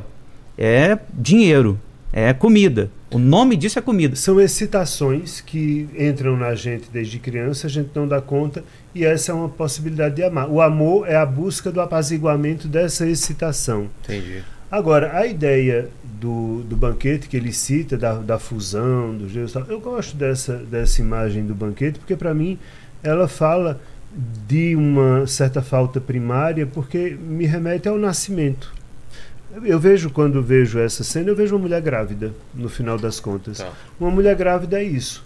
É um bicho que tem duas bocas, quatro olhos, quatro pernas, quatro braços, e de repente isso é separado né, pelo raio do, do Deus que vem lá e separa. E eu que me sentia completo, de repente me sinto incompleto. E de fato, ele tem razão, Fábio tem razão, quando diz que essa é uma possibilidade, mas a outra possibilidade que é a possibilidade de não apenas eu perdi este paraíso, eh, que era lá o útero, né, da minha, eu fui expulso do paraíso, o mito da expulsão do paraíso no final das contas é também um mito do, do nascimento, numa certa medida, mas também pode ser um excesso de excitação. Essa criança muito pequena, muito indefesa, muito sem repertório, eu gosto da ideia de repertório, muito sem repertório, ela é submetida a um mundo que a excita o tempo inteiro, e isso é amor. E aí depois ela quer dar conta dessas excitações que não tem nome, não tem forma e que jamais vão ser uhum. recuperadas, porque não se recupera. Se e, e, a gente tem uma ilusão assim de encontrar alguns objetos que podem apaziguar. Né? A ideia seria essa, assim, não quero um objeto que vai realmente. Eu não sei nem se é uma ilusão. A gente precisa. A gente precisa, porque a mãe cumpriu esse papel, é. numa uma mãe suficientemente boa, é. né? ela cumpre esse papel. Ela de fato apazigua, ela, ela acalma o bebê, ela faz holding, né? ela dá o abraço que acolhe e deixa tudo bem e tudo tranquilo. O amor é isso, assim, é esse encontro uh, dos estados tranquilos, onde a gente pode ficar tranquilo, sem essas excitações nos levar. Um bom, um bom exemplo disso é o que foi, foi chamado na psicanálise de hospitalismo. O que, né? que é? Spitz Spitz uhum. ele observou o seguinte, que depois da Segunda Grande Guerra, a gente tinha um número de órfãos assim enorme na Europa. Em hospitais, em, em creches, enfim, sendo cuidados. E tem, se você botar na internet, provavelmente você, você acha os estudos dele em filme. E é um filme muito feio de ver, por sinal porque são situações muito ruins. E eles começaram a observar que muitas dessas crianças eram muito bem cuidadas, muito alimentadas, bem alimentadas, bem vestidas, trocadas, mas muitas delas começavam a morrer. E mais, uhum. outras começavam a enlouquecer, a desenvolver problemas mentais severos e não se entendia por que se estava dando tudo, por que, é. que não dava certo esse negócio. E Spitz foi estudar isso. E aí foi o que ele descobriu e passou a chamar de hospitalismo, que era o quê? Essas crianças, elas tinham tudo, menos o afeto faltava quem botasse no braço, né? Quem, quem pegasse a criancinha e desse o cheiro na barriga. Cadê o reizinho da casa? Cadê o menininho da mamãe? E abraçar. Tal. Tanto que tem aquele, não sei se você sabe, o, projeto Mãe Canguru. Não, né? não se você conhece. Sim. O projeto é Mãe Canguru é crianças prematuras que nascem muito cedo ao invés de ficarem na incubadora o tempo inteiro, eles colocam pendurado na mãe, como se fosse uma bolsinha de canguru, Sim. tanto na mãe quanto no pai, reveza. E esse aconchego faz com que elas se desenvolvam imensamente mais rápido e com muito mais facilidade de sobreviverem do que se ficarem na incubadora. Então, como diz a música, a gente não quer só comida. A gente quer comida, diversão e arte, e amor e chamego. Se uma criança não tiver isso, ela morre. Só que quando ela recebe isso, ela não dá conta dessa excitação toda. Porque você imagine uma fantasia sexual que é frequente no- de, de- de se encontrar, são pessoas que têm tesão em gigantes. Como assim? Gigantes. Hã? É, gigantes. É, Nunca ouvi o falar. que foi? Você tem tesão em pessoas gigantes? Tô imaginando esse Tá, fetiche. Tudo bem. É? É, É, São as imaginando. grandes? Não, gigantes, não é pessoa que é gigante. Ah, é? É, tanto que você vai ver na internet se você procurar, eles fazem montagens de fotos onde você vai ter pessoas minúsculas caminhando nos pés de um gigante, sei. subindo e explorando esse gigante. E, e as pessoas se excitam sexualmente com isso, se masturbam com isso. Bem, esse pode assistir Attack on Titan, então, né? Aquele- aquela animação lá. Que é isso, né? Mas também você está querendo excitar com, a- com animação e você está indo muito longe. É. né? Tenha calma. Lilliput. Se- É, exatamente, a É. aventura de Gulliver. né? Tudo bem, tá. É uma boa. é, agora, onde é o momento, o único momento possível de eu ter encontrado um gigante? Quando eu sou um bebê. Ah, é verdade. A única hora na minha vida onde eu encontrei um Tem gigante relação, é. é. quando eu era um bebê. E aí tinha um gigante lá imenso que me pegava e me fazia sentir sensações deliciosas e que eu não dava conta de que eu nunca dei conta dessas excitações. E aí de repente eu cresço e tenho maior tesão na ideia de que algum gigante venha me pegar. Entendi. Né? Entende? Então, essa carga de excitação é tão válida quanto a da ausência para o amor. Entendi. São duas grandes teorias, assim, né? Uma não invalida a outra, né? A gente pode pensar, de fato, né? Faz falta o objeto, né? Faz, principalmente quando essa situação originária é boa, suficientemente boa, é claro que a gente vai sentir falta, né? E a falta desse objeto mobiliza o nosso desejo de querer reencontrá-lo. Mas a gente não pode esquecer, né, assim, de que tem alguma coisa interna que foram depositadas lá, essas excitações que foram depositadas, e que elas não têm nome, Vilela. Assim, eu acho que isso é o mais importante dizer. Né? Essas excitações é, é um olhar, é uma palavra, é o cheiro, é o toque. São excitações muito, muito arcaicas que não podem ser nomeadas. Elas não conseguem ter um predicativo assim de ah, isso significa desejo por dinheiro, isso significa desejo por sexo. Não tem. É a por gente isso que tenta se liga, é por isso que se liga a qualquer coisa. a qualquer coisa. É- é- a gente vai ligar isso contingencialmente. A metáfora do Freud é uma solda, né? É. Entre o desejo e o objeto, se estabelece uma solda. Porque não tem uma ligação fixa, natural, uma essência, um instinto. instinto. Não tem. Então, assim, não cabe falar que a sexualidade humana tem que se ligar desse jeito ao outro.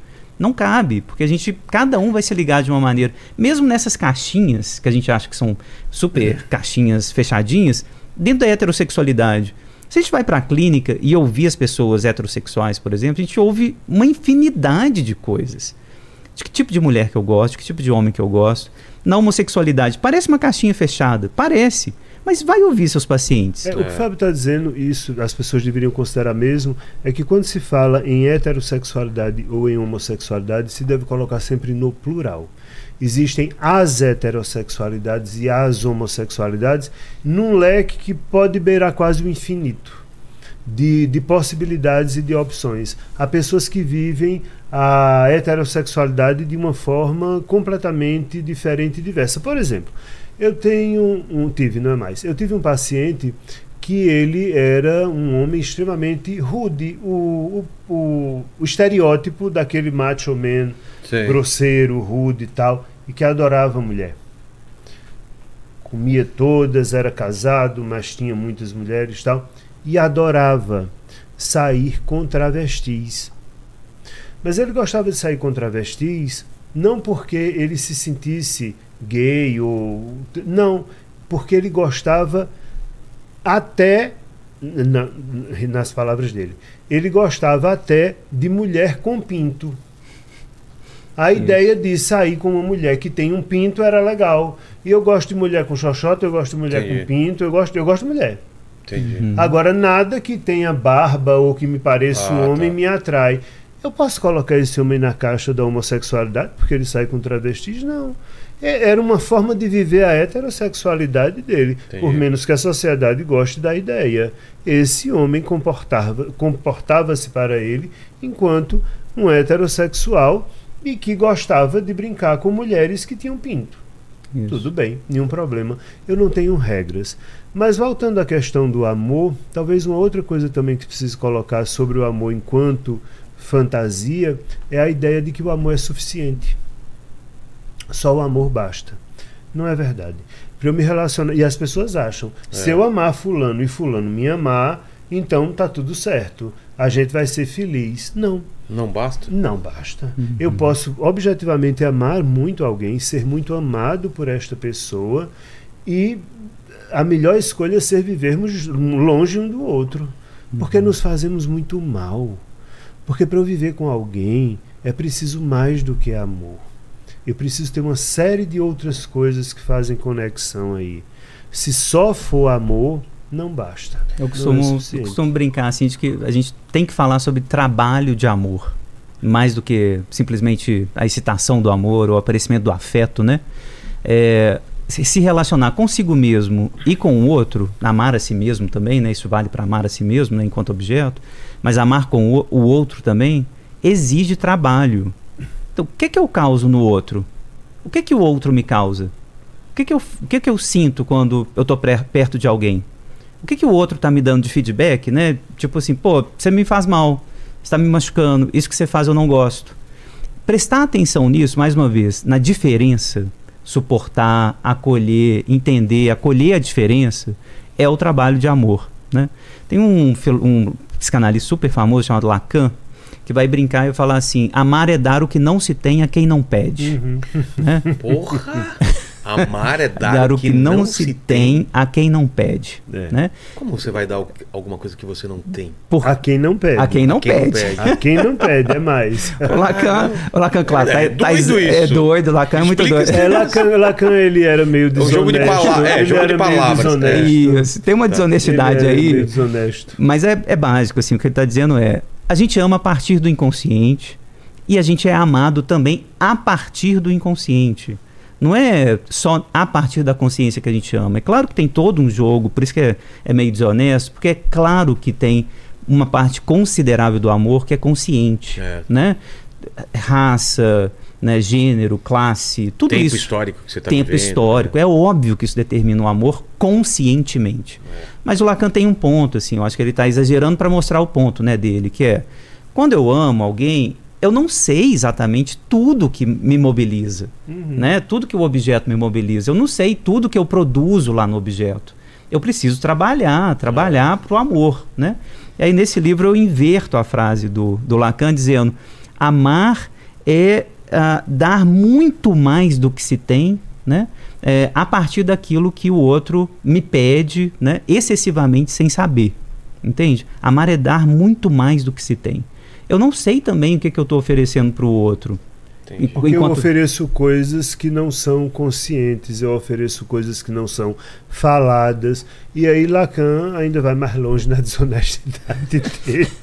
e diz o Lacaniano, vamos matar Bom, que ouvido vamos- isso. vamos bater na Vão- gente. Vão bater em mim. Você não. eu estou do você- seu lado, confirmando. É, ele também diz, por exemplo, que a relação sexual não existe. é, Lacan era desses. Se não existe relação É, sexual, não. eu nunca brochei. Porque, ah, é, essa é Ninguém boa. aqui broxou. Ninguém aqui Ninguém- broxou. ninguém já vi. Mas que pouca imaginação.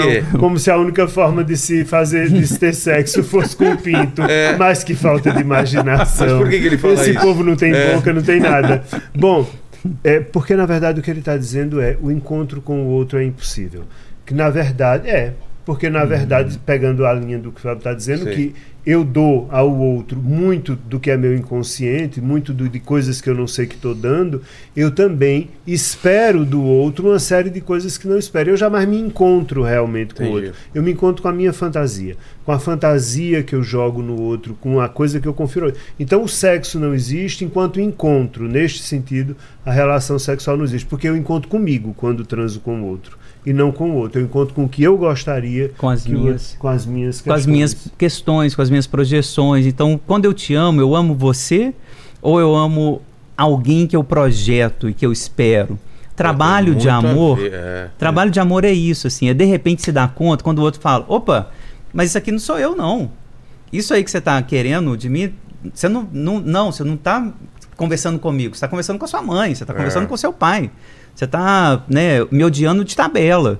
Né? O trabalho de amor é reconhecer isso, é entender o que, que você está fazendo com o outro, o que, que você está produzindo no outro. Então, é- essa desonestidade, a gente brinca aqui, mas é, é porque a gente não acredita de fato assim que não há relação sexual. É claro que há. É claro que há um, que é um encontro. certo encontro, sim. É claro que há encontro. Uhum. É claro que tem contato com a diferença. O trabalho de amor é exatamente isso. É se autorizar a entrar em contato com a diferença, né? E tolerar e acolher. E mais, assim, eu acho que amor, outra definição, né? É tentar mapear interseções é, que você tem com o outro, né? E a partir dessas interseções, ah, ter mais força, mais condição de tolerar essas diferenças. Costumo brincar assim que a gente pode fazer um, um certo tipo de checklist do amor, né? É, das coisas intoleráveis no outro, né? E das coisas que são assim indispensáveis para eu amar alguém.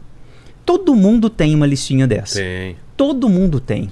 O que, que é intolerável? Só vale lembrar que essa lista ela é dinâmica, tá? Isso. Claro, ela não é claro. estática, ela é E ma- super Com dinâmica. certeza. E mais uma vez, colonizada pelo inconsciente. Sim. Mas eu, é- durante muito tempo, eu, eu Na sua Tinha lista tem certeza. umbigo. O umbigo Não, não, tá não. na sua Umbigo lista ainda. estufado? O umbigo Umbigo. estufado Não, não, tá hoje em dia lista. já não tá mais. Ah, Ah, tá. já Olha aí, foi já tá problema. Dinâmica, É, viu? tá? Porque meu umbigo também veio pra fora e eu descobri que. Que se chama hérnia umbilical. Exatamente. Mas não, não tô falando nem de característica fí- física. Eu, eu antigamente achava que só era só era um amor intenso e pra sempre se fosse uma coisa bateu e olhou e apaixonou. E eu descobri por, por por experiência própria que existe o amor que Que é pô, construído. é construído. É construído, é eu nunca imaginei isso. Imaginei aquela coisa assim, cara, eu não consigo ficar Paixão. sem, não sei o quê. E esse negócio vai. Não, cara. é, eu descobri que, cara, tá ficando legal, cada dia tá mais legal. Nossa, não consigo. Eu não consigo ficar muito tempo longe. Não sei, e, e, e para mim era uma coisa que não era possível. Mas eu gosto disso, desse exemplo que você deu. Na hora que você diz, eu pensava que o amor era isso, era essa coisa que é avassaladora, É. que me toma, não sei o quê. Você não está falando do outro, você está falando de você. Exato. Não era pelo outro, É. era uma excitação sua, era uma coisa sua que você jogava naquele outro e dizia: esse outro vai, vai trazer É. isso e volta e o outro não trazia. É, Marcos, porque tem uma fase, não sei se todo mundo passou isso, mas que eu era.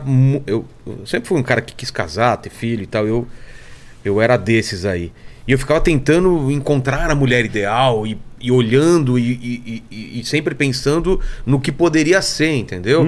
E pensava que se no começo da relação eu já não tivesse essa atração absurda, eu dispensava, dispensei muitos relacionamentos por causa disso. Falar, ah, não bateu, vamos tentar outra, vamos tentar outra. Até que, cansado disso e vendo que não dava certo, E que não ia funcionar não ia nunca. funcionar Uhum. por tentativa e erro, Uhum. eu tentei, não, vou dar a chance de, mesmo eu achando que não é a pessoa da minha vida, vou ter um relacionamento, ver. E aí eu me surpreendi Uhum. que era possível ir gostando cada vez mais daquela pessoa. Serviu pra mim, eu não tô falando que é pra todo mundo, mas pra mim serviu, entendeu? É então muito. assim, eu me surpreendi e fiquei muito feliz porque abriu uma, uma, uma perspectiva não só pra mim, mas pro mundo. Eu não tô- porque aí não abre só pra relação, abre pra novos gostos. Sim. Isso. Eu Sim. posso não gostar, de repente, de um livro de cara, e antes eu jogaria do lado e falar que absurdo. Fala, não, Peraí, você gostou do livro? Por que você gostou do livro?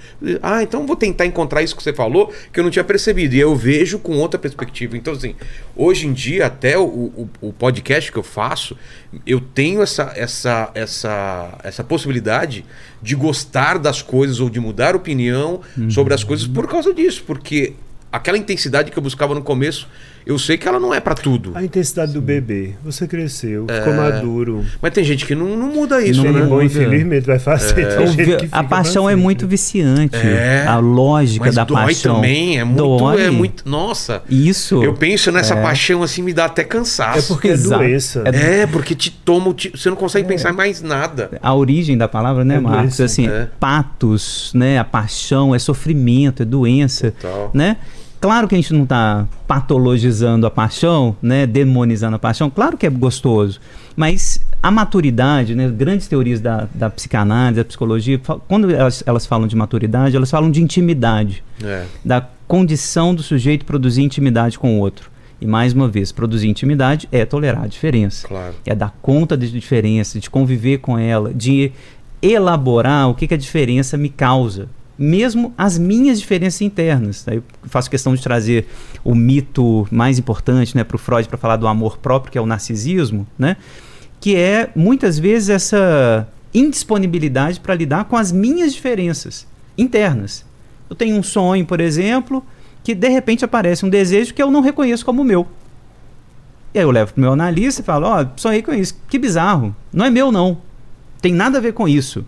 Aí o analista fala, pô, pô Quem, quem tava neste sonho? tava nesse- quem Você. sonhou? Quem sonhou foi Quem você. sonhou? Admite aí, Entendi. dá conta da sua diferença. Ter intimidade consigo mesmo, olha que bizarro. Pode ser impossível para algumas pessoas, né? O narcisismo torna isso impossível. E aí eu Insuportável. na verdade. insuportável, exatamente. E aí eu vou ter que ficar procurando outro, vou procurar cocaína, vou procurar, né, um milhão de mulheres, minha lista. É, é incrível que a gente possa efetivamente impedir a intimidade de acontecer com o outro, né? Porque ela dá muito mais trabalho, É. porque ela não está nessa dinâmica né, do imediato. Ela exige um exame dessa listinha do que, que é intolerável, do que, que eu dou conta, né, do que, que é indispensável também. Então estamos cada vez mais perdidos de nós mesmos. Enquanto sociedade estamos. Eu realmente sinto isso. Eu não gosto muito do conceito, porque eu acho o conceito bobo numa certa medida, mas a ideia do- dos amores líquidos que Bauman fala, Uhum. e que eu particularmente não gosto desse conceito da liquidez dele. Ah, mas ele passa o rodo, né? Então, para ver se, Em né? que sentido Tudo ele dele agora é líquido, é O que, que líquido os no, líquidos? líquidos é, no sentido de que tudo é descartável, Ah, tá. de que tudo se, se esvai como água e que se você não me atende, do- é efemeridade e tal. Tá. Mas esse conceito dele ele começou a usar para tudo, virou meio um conceito passepartout, né, que serve para tudo. É. Eu não gosto porque o conceito para mim descreve mais do que explica o dele. Mas enfim, pegando essa ideia que eu não gosto muito, as pessoas estão cada vez mais líquidas nesse sentido, porque estão cada vez mais distantes delas mesmas. E eu insisto, é preciso uma retomada à capacidade de suportar a dor, a frustração, da- porque se eu não suporto isso, eu não consigo ser empático. Você já viu como as pessoas não têm mais empatia com as É, outras? Isso me incomoda muito. A mim também. É, eu não sei qual foi o país que eu vi agora, é, que um desses países da África, acho, que estavam votando, o presidente botou para votar. Qual foi o país, você sabe? Para matar os gays? O- exato. Ah. Uganda. Uganda. Uganda. Uganda botou lá agora para votar para que a homossexualidade tenha pena de morte para os homossexuais. O quê? É, É. Uganda está votando isso. Tudo bem, tudo bem não, mas não fosse isso já o absurdo, absurdo são os comentários que brasileiros estão fazendo ne- ne- nesse, nessa notícia. Sim. Muito bem, parabéns, Uganda, isso devia ser adotado aqui no Brasil. Quer dizer, é um descolamento É. de si mesmo. Porque como é possível que eu não consiga compreender ou perceber que eu estou falando de um outro ser humano? Não é que eu estou dizendo que eu quero que esse outro ser humano morra porque é a forma que ele sabe amar, é a forma que ele consegue amar. E é absolutamente, perfeitamente natural e aceitável que a Rússia pegue garotos de 18 anos que nunca viram outro garoto de 18 anos do outro país e botem para se matar lá e ainda dê medalha a quem matar mais, isso é legal, mas dois garotos de 18 anos não podem se amar. Isso não faz o menor sentido. Entendi. Entende? As pessoas estão muito distanciadas delas mesmas. É, é uma pena porque o que eu percebo, você deu um exemplo, e eu posso dar milhares de exemplos nas redes sociais que é assim. Eu, para ter o direito de odiar outra pessoa, eu transformo aquela pessoa num inimigo Uhum. menos que, uma, que um ser humano. E aí sim eu posso odiar. Pra ela tirar a culpa dela e ela poder odiar e desejar o pior para aquela pessoa. Falando não mas essa pessoa que acredita nisso que segue essa religião ou que disse isso essa pessoa não merece nada. Então eu quero que ela perca o emprego eu quero que ela morra e etc é, um, é um descolamento tão grande da sociedade ela não percebe que ela invalida inclusive o discurso paz e amor dela Entendeu? Assim, e, e, e hoje o que eu vejo mais é esse ódio sendo que, que, que muita gente chama de indignação seletiva. Isso. Eu tenho uma Não, indignação absurda. Não, isso daqui, mas ela não tá vendo que ela tá tendo esse mesmo ódio em relação a, a essa pessoa que ela. Não, mas esse pode porque é inimigo da gente. Sim. Não, é ser humano igual. E, Não, e o mais bizarro disso, aqui no Brasil pelo menos, né, é que isso, por exemplo, surge no seio de um certo cristianismo. É. Né? Se a gente pega, né? Em nome de Deus, Em né, nome de? Deus e de um Deus que é. Não, era em nome de Deus, agora também em nome de políticos. de política. Existe esse ódio, Sim, né? Que é pior total. ainda. O, o mais bizarro é, como que a gente pega. Eu sou ateu, né? Então, só pra dizer que o mito. Ateu, graças a Deus. Ateu, ateu, graças a Deus. né? O- a gente pega o mito cristão, que é um mito maravilhoso, Sim, né? amar- amar o o- amor encarnado, O cara. próximo como a ti mesmo. O amor mais forte que a morte. É maravilhoso esse mito, né? É, eu leio uma carta de Paulo ao- aos Coríntios, né? O amor, é um- né? se eu não, não tiver efetivamente amor pelo outro, eu sou como um, um sino que não retine, né? Um sino, um sino que não toca. É muito bonito o mito. É lindo, lindo. Eu pego, eu, eu encontro cristão, eu digo, ah, você é gay, você transa de um jeito que eu não gosto. Ah, você tem que morrer Exato. no meio do mito que tá dizendo que o cara falou, ô, para de bater nas putas.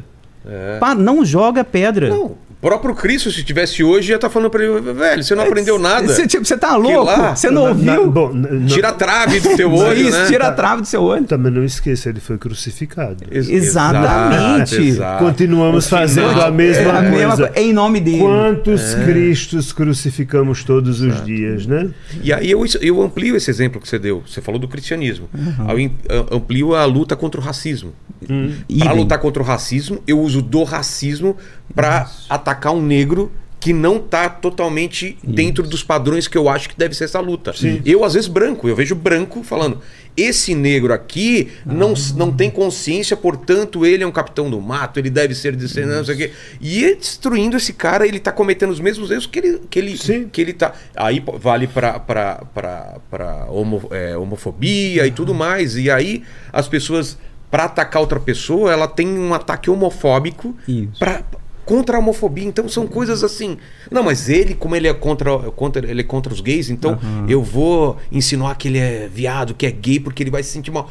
Então, pra você é ruim ser gay? Então, por que, que você está usando isso pra atacar ele? É Não faz o menor sentido. Então, assim, as pessoas elas estão elas estão realmente perdidas nesse ponto, assim, de empatia. A palavra é empatia mesmo. Elas não estão se colocando no lugar das outras. Isso, isso é o trabalho de amor, não é? É, Ter, total. ter que entender, pô, não, mas eu não tenho prazer assim. Pô, então deixa eu entender. Você tem prazer assim? É. Beleza. A- Que a- eu suporte E- esse incômodo que isso me causa. É. né? Exato, que- porque o que está em questão é, você vê que a, a gente volta para o narcisismo, né?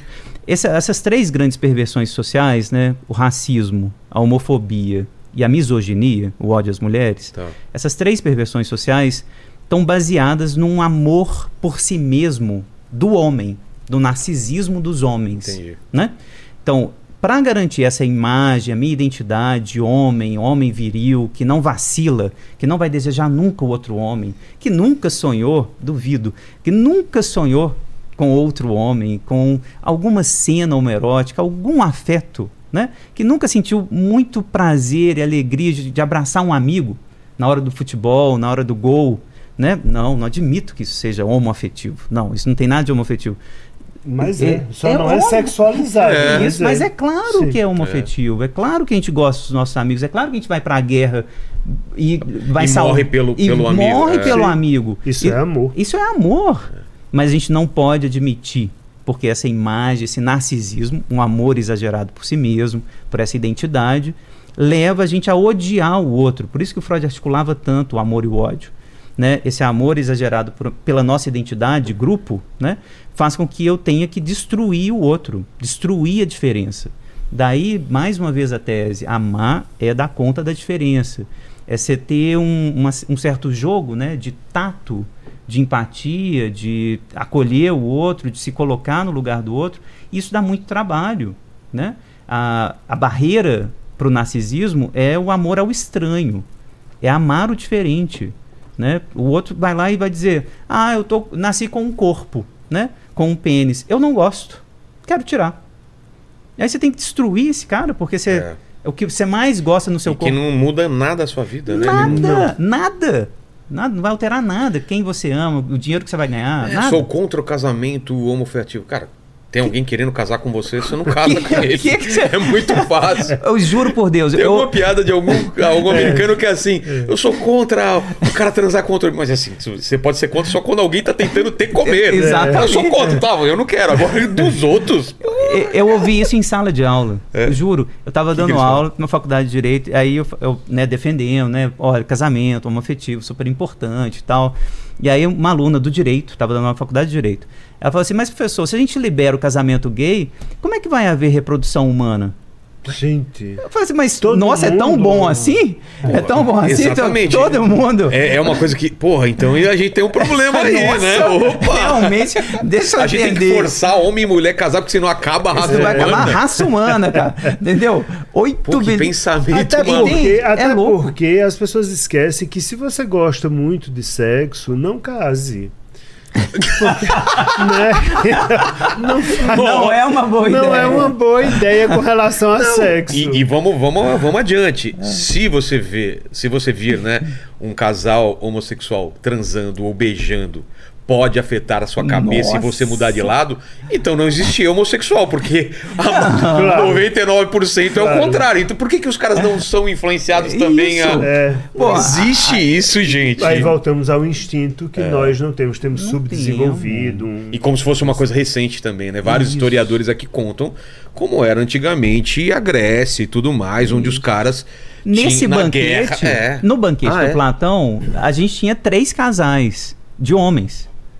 Então, assim, eram casais, eram homens, né? Sei. Muito importantes. Alcibíades, por exemplo, um dos caras que está lá, é, era apaixonado pelo Sócrates, né? Foi um dos ah, chefes da polis, né? Mais importante, tentava cantar o Sócrates de todo jeito, e o Sócrates só queria filosofar e não queria dar pro, Alcibiades de jeito nenhum. né? Super Porra, chato. chatão, velho. Mas quando você lê o texto lá, Não dá pra filosofar de pau duro. né? Não, não, quero, Não, não, aí- quero aí- transar, não. Aí é complicado. E o Alcibiades era lindo, era lindo. Não dá pra filosofar de pau duro, é muito bom. Colocar numa camisa. Cara, filosofa enquanto tu me come, pelo amor de Deus. Pode filosofar, mas me come. Come antes. E o Alcibiades, maravilhoso, era um general importante, foi né, chefe da polis e tal, e queria que o, o Sócrates de todo jeito, né? Isso é textual, o amor verdadeiro. Na Grécia, a gente está falando de 5 mil, 6 mil anos atrás, falando de 2 mil anos atrás. O amor verdadeiro era o amor entre dois homens. É. Isso muda, com o cristianismo isso muda. O amor é dinâmico, né? É muito machista, né? Essa sociedade grega, muito Punitivo. punitivo, misógino. Isso muda, isso vai mudando também. Então, é, é chocante quando a gente vê hoje, né, Uganda, um país importante, sabe, no cenário político da África, é, você votar isso, você conseguir votar um negócio desse, Hum. Né? Ou no Irã também, o que tá No acontecendo com Irã, as mulheres. sim. né? Isso, voltar Sim. burca, entendeu? Então, a mulher assim, foi morta porque tinha uma mecha saindo da burca, né? Mas a gente falou isso antes de começar o papo aqui, eu não sei se a gente consegue definir quando na história da humanidade aparece o, o amor ou ele é intrínseco, essa ideia do amor, o que que ela, ela é trabalhada, quando que se começa a pensar... Eu acho pensar muito importante a isso? gente historicizar isso, assim, no sentido de que existem sempre muitas teorias sobre o amor, né? Então tá lá o texto do banquete, né, 300 anos antes de Cristo para dizer, ah, o amor é, né, isso, Eros, né, o deus Eros, né, nasce por isso e etc. É, o, o grande lance é tentar lembrar que essas teorias ah, são teorias políticas que também regem como a gente tem que conviver com o outro. Se a gente vai poder casar homem com homem, mulher com mulher, homem com mulher, né? O que que o amor tem que produzir? Ele tem que produzir filho, né? Ele tem que produzir propriedade privada, né? Todas as nossas teorias do amor, por exemplo, a partir do século XIX, elas estão muito articuladas à ideia de família e propriedade. Com certeza. Né? Por acaso? Não, não é por acaso, porque ah, nasceu um modo de produção novo, que é o capitalismo, que fez com que o amor se articulasse a isso. Propriedade, família. É, né? E tanto que o seu afeto é sempre, de alguma forma, dirigido pelas relações de produção. Né? É muito curioso Como isso. assim? Por exemplo, se você encontra uma mulher, acha essa mulher bonita, gosta do papo dela, se interessou por ela, achou ela legal, o que é que você faz? Aí ela lhe diz: Ah, eu sou garçonete num bar, não sei das quantas. Automaticamente você a classifica de uma forma. Entendi. Se a mesma mulher com a mesma. O que é que você faz? Ah, eu sou juíza de É, direito. justo, Aí você classifica de outra forma. Exato. É a mesma pessoa, o mesmo discurso, você teve o mesmo tesão. Então as relações de produção, elas permeiam a construção dos afetos humanos. Agora, sobre se a gente fosse falar de, do nascimento do amor, eu acho que o amor nasce invariavelmente do encontro da criança com o adulto. É aí que o amor nasce. Será sempre do encontro do bebê com um adulto. É aí que o amor nasce. É ne- ne- nessa fundação. Até porque quando nasce um filho, nasce uma mãe, nasce um pai, as coisas nascem juntas, né? E essa é a matriz do amor. Eu não tenho como conseguir, eu pelo menos, não consigo ver o amor de outra forma que Então senão é dá intrínseco encontra. ao ser intrínseco, humano. É intrínseco. intrínseco. Não existe um é. nascimento do amor. Não. Éramos. A gente vivia nas cavernas e não existia amor e de repente existe. Existe desde o primeiro ser Desde o humano. primeiro Desde o bebezinho primeiro humano. bebê humano, aonde era preciso proteger, porque a gente não é diferente de nenhum cachorro. A gente é tão mamífero quanto um cachorro, a gente tem cérebro, rim, fígado, igual a qualquer outro mamífero. Então a gente começa a amar a partir da cria, e a cria começa a entender o que é amor a partir dali. Somos mamíferos. É o encontro do adulto com o bebê que funda o amor. Se a gente fizer dialogar Darwin com Freud, fica É. mais interessante ainda, porque é o seguinte, o Darwin tem essa hipótese assim, de que a gente deu um salto evolutivo quando a gente começou a nascer muito prematuro, É. né? Por alguma razão aleatória. É, disse que- dizem que é o cérebro cresceu muito, a cabeça Isso. ficou grande Isso. e aí o, o bebê precisava nascer antes, porque senão não passaria. Senão não passaria. E aí Nasce- cria, uma, cria um vínculo maior. Isso. E- e tá vendo? Foi uma contingência, Vilela, assim, uma contingência. Aves poderia... já nascem já prontas. voam, É. é, cavalos, Isso. sei o quê, É. já nascem todos prontos. os mamíferos É. prontos, assim, Exato. né? Com exceção de um macaco ou outro, assim, que Exato. aprende mais, mas nada semelhante a gente. A gente precisa do contato com o outro adulto Senão a durante gente não existe. anos, Exato, anos. É, Anos, né? Você tem É. filho também, eu tenho um filho de Cinco anos 12, agora. 5, né? É. Ele precisa de você.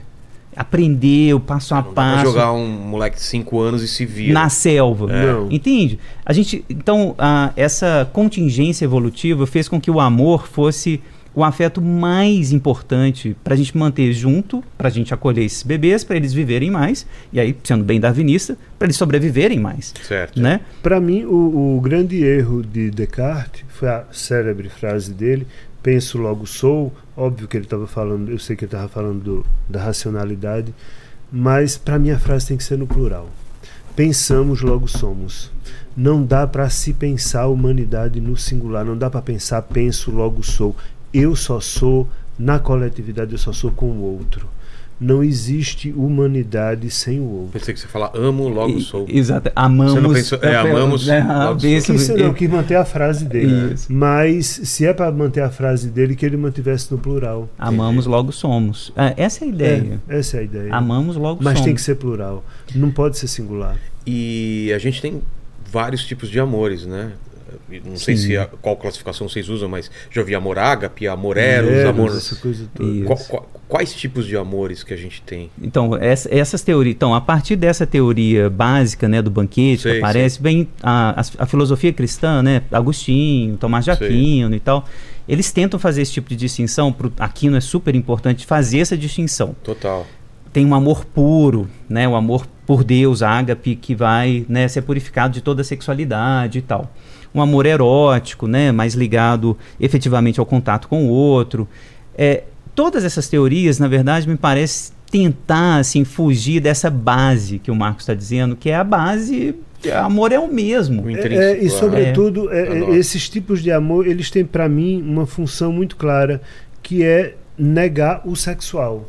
Eu tenho que retirar o sexual da história. Então é o amor, é, é Eros é, o, am- um Frate- tipo de amor, tem o fraterno, ágape, tem o amor o o fraterno, não sei o quê. quê. Gente, por que eu preciso retirar o sexual? É amor. É, É amor, amor. é amor, É amor ponto. igual. E em alguns momentos esse amor ele é interditado para algumas coisas, evidentemente, sim. Eu não posso transar com minha mãe, eu não posso transar com meu pai. Isso é uma, um- uma interdição do amor, mas o que não quer dizer que eu não tenha desejos.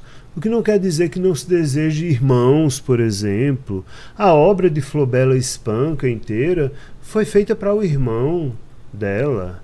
Ela escreveu para o irmão, né? É, minha alma de sonhar te anda perdida, meus olhos andam cegos de te ver, não, não é sequer a razão do meu viver, pois que tu és já toda a minha vida. Isso é Flobela. Isso ela escreveu pensando no irmão dela. Se não tiver um erotismo sexual nessa história, eu não sei o que é que possa ter. Tem. Ou ler Santa Teresa d'Ávila, por exemplo, quando ela fala do encontro com o Espírito Santo, né? o da- êxtase o dela, êxtase. o êxtase de Santa Teresa d'Ávila. sabe, dela sendo penetrada por uma flecha né, do Espírito Santo no coração e gozando, né? Então, gozo. com essa penetração. Por que se precisa tirar a sexualidade do amor? Por que sexo parece ser algo tão importante? Porque o cristianismo demonizou o sexo. E quer saber? Eu acho uma coisa tão boba sexo. Sexo é uma bobagem e o orgasmo estraga prazeres. Porque não é? Depois que a gente goza acaba e é tão rápido, né? O negócio, e são três segundos. Fazendo aqui, ele entendeu a piada interna. E são três segundinhos só. Passa rápido demais. São três segundos. Pá! Acabou. Acabou. Até antes disso é que é o legal. Então, o Tantra propõe isso. É. né? O sexo tântrico propõe isso. Vamos se descobrir, vamos brincar, vamos usar esse playground que é o corpo. Agora, também tenha cuidado, isso é um perigo com relação ao amor, para não colocá-lo. Imagine a vida como um grande bloco de, de concreto pesado e há pessoas que colocam um único pilar para segurar esse bloco, que é o amor. É. E aí, quando esse amor quebra, o bloco inteiro se despedaça. É preciso ter vários pilares, né? Então tá, tem a pessoa que eu amo, mas tem minha profissão, tem meu lazer, tem eh, o trabalho social que eu faço, tem o que for. Mas há vários pilares suportando esse bloco. Se eu botar só um, Agora, definitivamente, eu não, não consigo, nunca consegui entender. Se Fábio conseguir, explique. É. Porque se dá tanta importância a sexo, como se isso fosse grande coisa. Não é. Não é. Se a gente levar a sério essa ideia, amamos, logo somos, né? É, a, a gente pode pensar que um verbo melhor que, que vai substituir o amor, né? É o brincar, né? E aí uma coisa só sustentando, né? Esse bloco Sim. é muito pouco quando a gente pensa na ideia do brincar, né? Quando a gente faz sexo, é uma brincadeira só. Sim. É um Brincadeira de brincar gente grande. brincadeira de gente grande, né? É, mas é uma só, né? Mas quando a gente conversa aqui, por exemplo, a gente está brincando de maneira muito sofisticada, É. brincando. A gente está, né, se divertindo, tendo prazer, a gente está, né, se amadurecendo. Quando a gente né, faz religião, quando a gente faz política, são modos de do brincar muito, muito sofisticados, mas no fundo a gente continua a brincar. Eu gosto muito dessa ideia porque assim coloca a base né, do viver né, e, e do amor, né, do encontro com o outro, como a criação de um espaço entre, entende? Trans, né? O Winnicott brincava muito com isso de objetos transicionais ou fenômenos transicionais. Entendi. A trans é essa. A transa muito mais sofisticada é essa. Eu vou criar um objeto que não é nem meu, nem, Nem seu. seu. É nosso. Ele só vai existir porque uma relação existiu. Isso não não está presente exclusivamente na relação sexual. Está presente no brincar mais sofisticado e mais rudimentar possível. Quando eu falo, isso aqui é uma bomba atômica, tá bom? Bum! E a outra criança entende, brinca e brinca de, de uma granada, porque a Jujuba virou uma granada. Agora, Entendi. quebrou a parede, beleza, voltou a ser Jujuba. E estamos brincando que isso aqui é Jujuba ainda. Entende? É, esse, o brincar é muito fascinante assim, se a gente pensa nisso como sustentação né, dessa, desse, desse bloco. da existência. A existência é um grande brincar. E aí ela fica mais leve, e aí você não precisa estar consumindo de tudo e se drogando o tempo É. inteiro. E você, e você sabe disso porque era o que você fazia há um tempo atrás. Você brincava de fazer desenhos e né, cavalo power e a É. bomba é quicha e essa coisa toda lá. Faz Então, muito sentido. é, é, o, é o- o brincar e o existir. É, é, a dança, né? A dança também tem muito a ver com Dança, isso, né? Isso. É, o, o se deixar entregar para uma dança, para uma música, Isso. aquele negócio de você dançar quando dance como se ninguém estivesse vendo, É né? o que é o que, que, é o se perder nesse amor, se per- né? que é o que Rolando Toro vai desenvolver a teoria dele da biodança, né, que é a dança da vida, É. aonde ele acredita que tudo na vida é dança. Eu também Os acho. átomos estão dançando É. agora, nossas células estão dançando, tudo é movimento, porque a vida é movimento. Exato, exato. Ô, Paquito e Lênis, aí você tem alguma, alguma pergunta? Porque eu preciso fazer um xixi aí enquanto, vou- enquanto vocês dançam. Eu vou lá. Tem é uma, boa. tem, uma, tem uma pergunta aqui sobre, sobre o ciúme. É, a, a- a pessoa não se identificou, ela colocou anônima aqui, mas ela falou assim: é, como identificar se sou ciumento e como controlar isso? Ah, sintoma clássico do ciúme é você se sente inseguro sobre ah, o desejo do outro. Se o outro te deseja ou não. Você se pergunta excessivamente isso. O outro me quer? Eu sou amado pelo outro? É, eu tenho aquilo que o outro deseja? Então você se pergunta sobre o amor do outro e você se pergunta sobre aquilo que motiva o outro a estar com você. Se isso é uma dúvida compulsiva, você realmente está com ciúme. E você controla esse ciúme definitivamente calando a boca. Cale sua boca. Não endereça isso não, pro ca- outro. não, cale sua boca. Não interessa. Agora, ah, não, mas não dá, dá. Dá. Você quer que eu lhe mostre porque é que dá? Vou lhe mostrar. Porque se você tiver uma grande raiva de um policial na rua, você não vai mandar o policial a merda. Porque haverá consequências, você sabe disso. Então você se controla. Por mais raiva que você tenha do policial, você não o fará. Então você pode até sentir, mas você não faz. Então você está com ciúme? Não faça. Engula. Porque esse problema é seu, não é do outro. E está na hora de você começar a se responsabilizar pelo que é seu. Não é porque às vezes as pessoas estão com a ideia que era ciúme. Quando é que eu identifico e o que é que eu faço quando É. eu estou com ciúme? Fábio, que deve ser mais ciumento, mostrou como é que se identifica ciúme e eu e eu estou ensinando como é que você dá um jeito. Cale a boca. Não é problema do outro o seu ciúme. Não É, endereça isso pro não enderece É. isso ao outro. É, na, na pesquisa que eu fiz, né, esse, é, é terrível ter que dizer isso, mas assim, eu falo para minhas, minhas pacientes, quando, principalmente os homens, né, quando eles ficam ciumentos demais, assim, foge.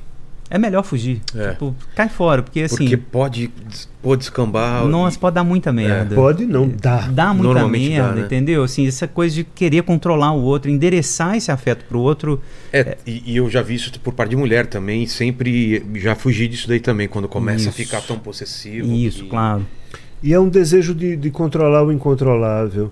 Eu não compo- Uma coisa que eu recebo muito lá no canal, no Nós da Questão, é, e que aí, definitivamente, quem me assiste não gosta do meu posicionamento, é que se tem muito ciúme do outro assistir filme pornô. Mas você veja isso. Muito ciúme do outro assistir filme pornô. demais. É, mas não é um. É tão interessante isso. Ah, não, mas é porque tá desejando outra pessoa, tá me comparando com outra pessoa, tá? Tem toda uma gama de Sei. insegurança aí. Bom, primeiro que eu, eu, eu particularmente, agora eu sou régua pra nada, mas eu acho filme pornô uma coisa muito monótona. Eu também acho, não- Eu acho monótono, até porque aquilo nem existe, aquilo tem corte, tem take. Se eu fosse fazer aquilo que tá lá no Pra filme... ver fantasia, eu vou ver Avatar. né? Ca- ca- é isso, exatamente. Se Harry eu fosse Potter. fazer aquilo que tá no filme, É, cara, pô. caía, Ô, velho. louco. Caía, não tinha condição. A galera acha que não tem Nossa, corte, não, tem Não montagem. tinha condição, caiu o couro, mas tudo bem. Mas independentemente disso, o que as pessoas não se dão conta é que eu não preciso do filme. Posso fantasiar. É. Eu posso imaginar. Então, como é que se pode ter ciúme do outro estar vendo filme pornô se o outro pode imaginar? Tá bom, eu proíbo você de ver filme. Mas um- Mas aí eu imagino. Eu posso estar na cama com você imaginando que eu tô com outra pessoa. Inclusive, fica a dica: se você errar o nome da outra pessoa na hora do sexo, Sei. é, aí você transforma isso numa brincadeira. Passa a chamada que ele Não, você transforma numa brincadeira. Sei lá, você tá com Ana. Marcos, é, não, é. não, você tá com Ana na cama, aí você de repente chama Beatriz. Ana de Beatriz. Quem é Beatriz? Beatriz é uma punk muito louca e tal. Vamos lá, Beatriz. Me chame de É, Osvaldo. Eu sou é, qualquer coisa. Se faz virar Tem uma brincadeira. piada de um amigo meu que é o, o, o- o Murilo Gun, que ele fala assim, falou pra mulher dele assim: se eu transar com você pensando em outra mulher, é traição? Ela falou, claro que é. Falou, então transar com outra mulher pensando em você não, Não é. é. Essa é boa. É boa, É. Silogismo. Nossa, Essa é boa. silogismo. Essa é boa, essa é boa. Agora, eu tenho uma paciente que deu uma boa lição no marido dela. É? É, porque ele vivia dizendo o que queria, porque eh, tinha fantasia com prostitutas e queria que ela fosse mais isso e mais aquilo. Isso era um pouco difícil para ela. Mas até que um dia ela perdeu a paciência e quando ele chegou em casa, ela estava vestida de puta. Com toda a indumentária Sei. característica, de, ele olhou assim, disse: que é isso? Se você não queria uma puta, eu agora vou ser sua puta. Tudo certo. Mas não vai ser aqui, não. Você vai me levar para a esquina onde ficam as putas. Você vai me deixar lá, você vai me pegar lá e vai ter cachê. Você vai me pagar. Aí ele, não, mas não, não, você não quer uma É. puta? Então vai ser assim. Fantasia completa. É a fantasia completa. Mas ela foi, ela foi perversa mesmo. Aí ela. Perversa no sentido de má. Aí ela foi, ele deixou ela na esquina e foi fazer a volta no quarteirão. Só que fez fazer a Nessa volta, Nessa Cliente pegou. outro cliente passou. Outro cliente chegou. Nessa volta, quando ele vê, tá a mulher dele muito bem encostada É. na janela de um carro, Negociando. com a bunda pra cima, negociando o preço. Ele ficou emputecido com essa história. Cara, é o seguinte, É. quer brincar? Vamos brincar brincar de- direitinho. É, Quer é descer pra pro brincar- play, né? É, quer descer pro É, play. não aguenta no desce pro E play. aí ela dispensou o cara, porque eu fosse ela tinha ido, mas ela dispensou o cara. Ela dispensou o cara e ele veio, parou o carro. Entre, vamos embora! Que absurdo! Cara, pare com isso, eu sou uma puta, me trate direito. Não é assim. Meu preço é 500 tal. reais. 500 Não, reais. é. Manda aí, Lênis. É, tem aqui também a Eleomara Rodrigues. Ela falou que é o seguinte: que ela faz terapia há alguns anos e durante a pandemia eles mudaram para o modo virtual. Aí ela falou que tem sentido uma certa lentidão no entendimento dos, dos meus dilemas. Tem a ver com o fato de termos mudado para o virtual? Eu acho que sim. Eu, É. eu sinto essa diferença do virtual. O presencial é bem diferente. Inclusive, aí é uma, uma opinião minha, não sei se o Fábio tem a mesma. é, nem todo paciente pode ser no virtual. Tem pacientes que não podem ser no virtual. Não acredito. Pacientes muito desestruturados, pacientes você eh, precisa de uma coisa mais real, mais presencial mesmo.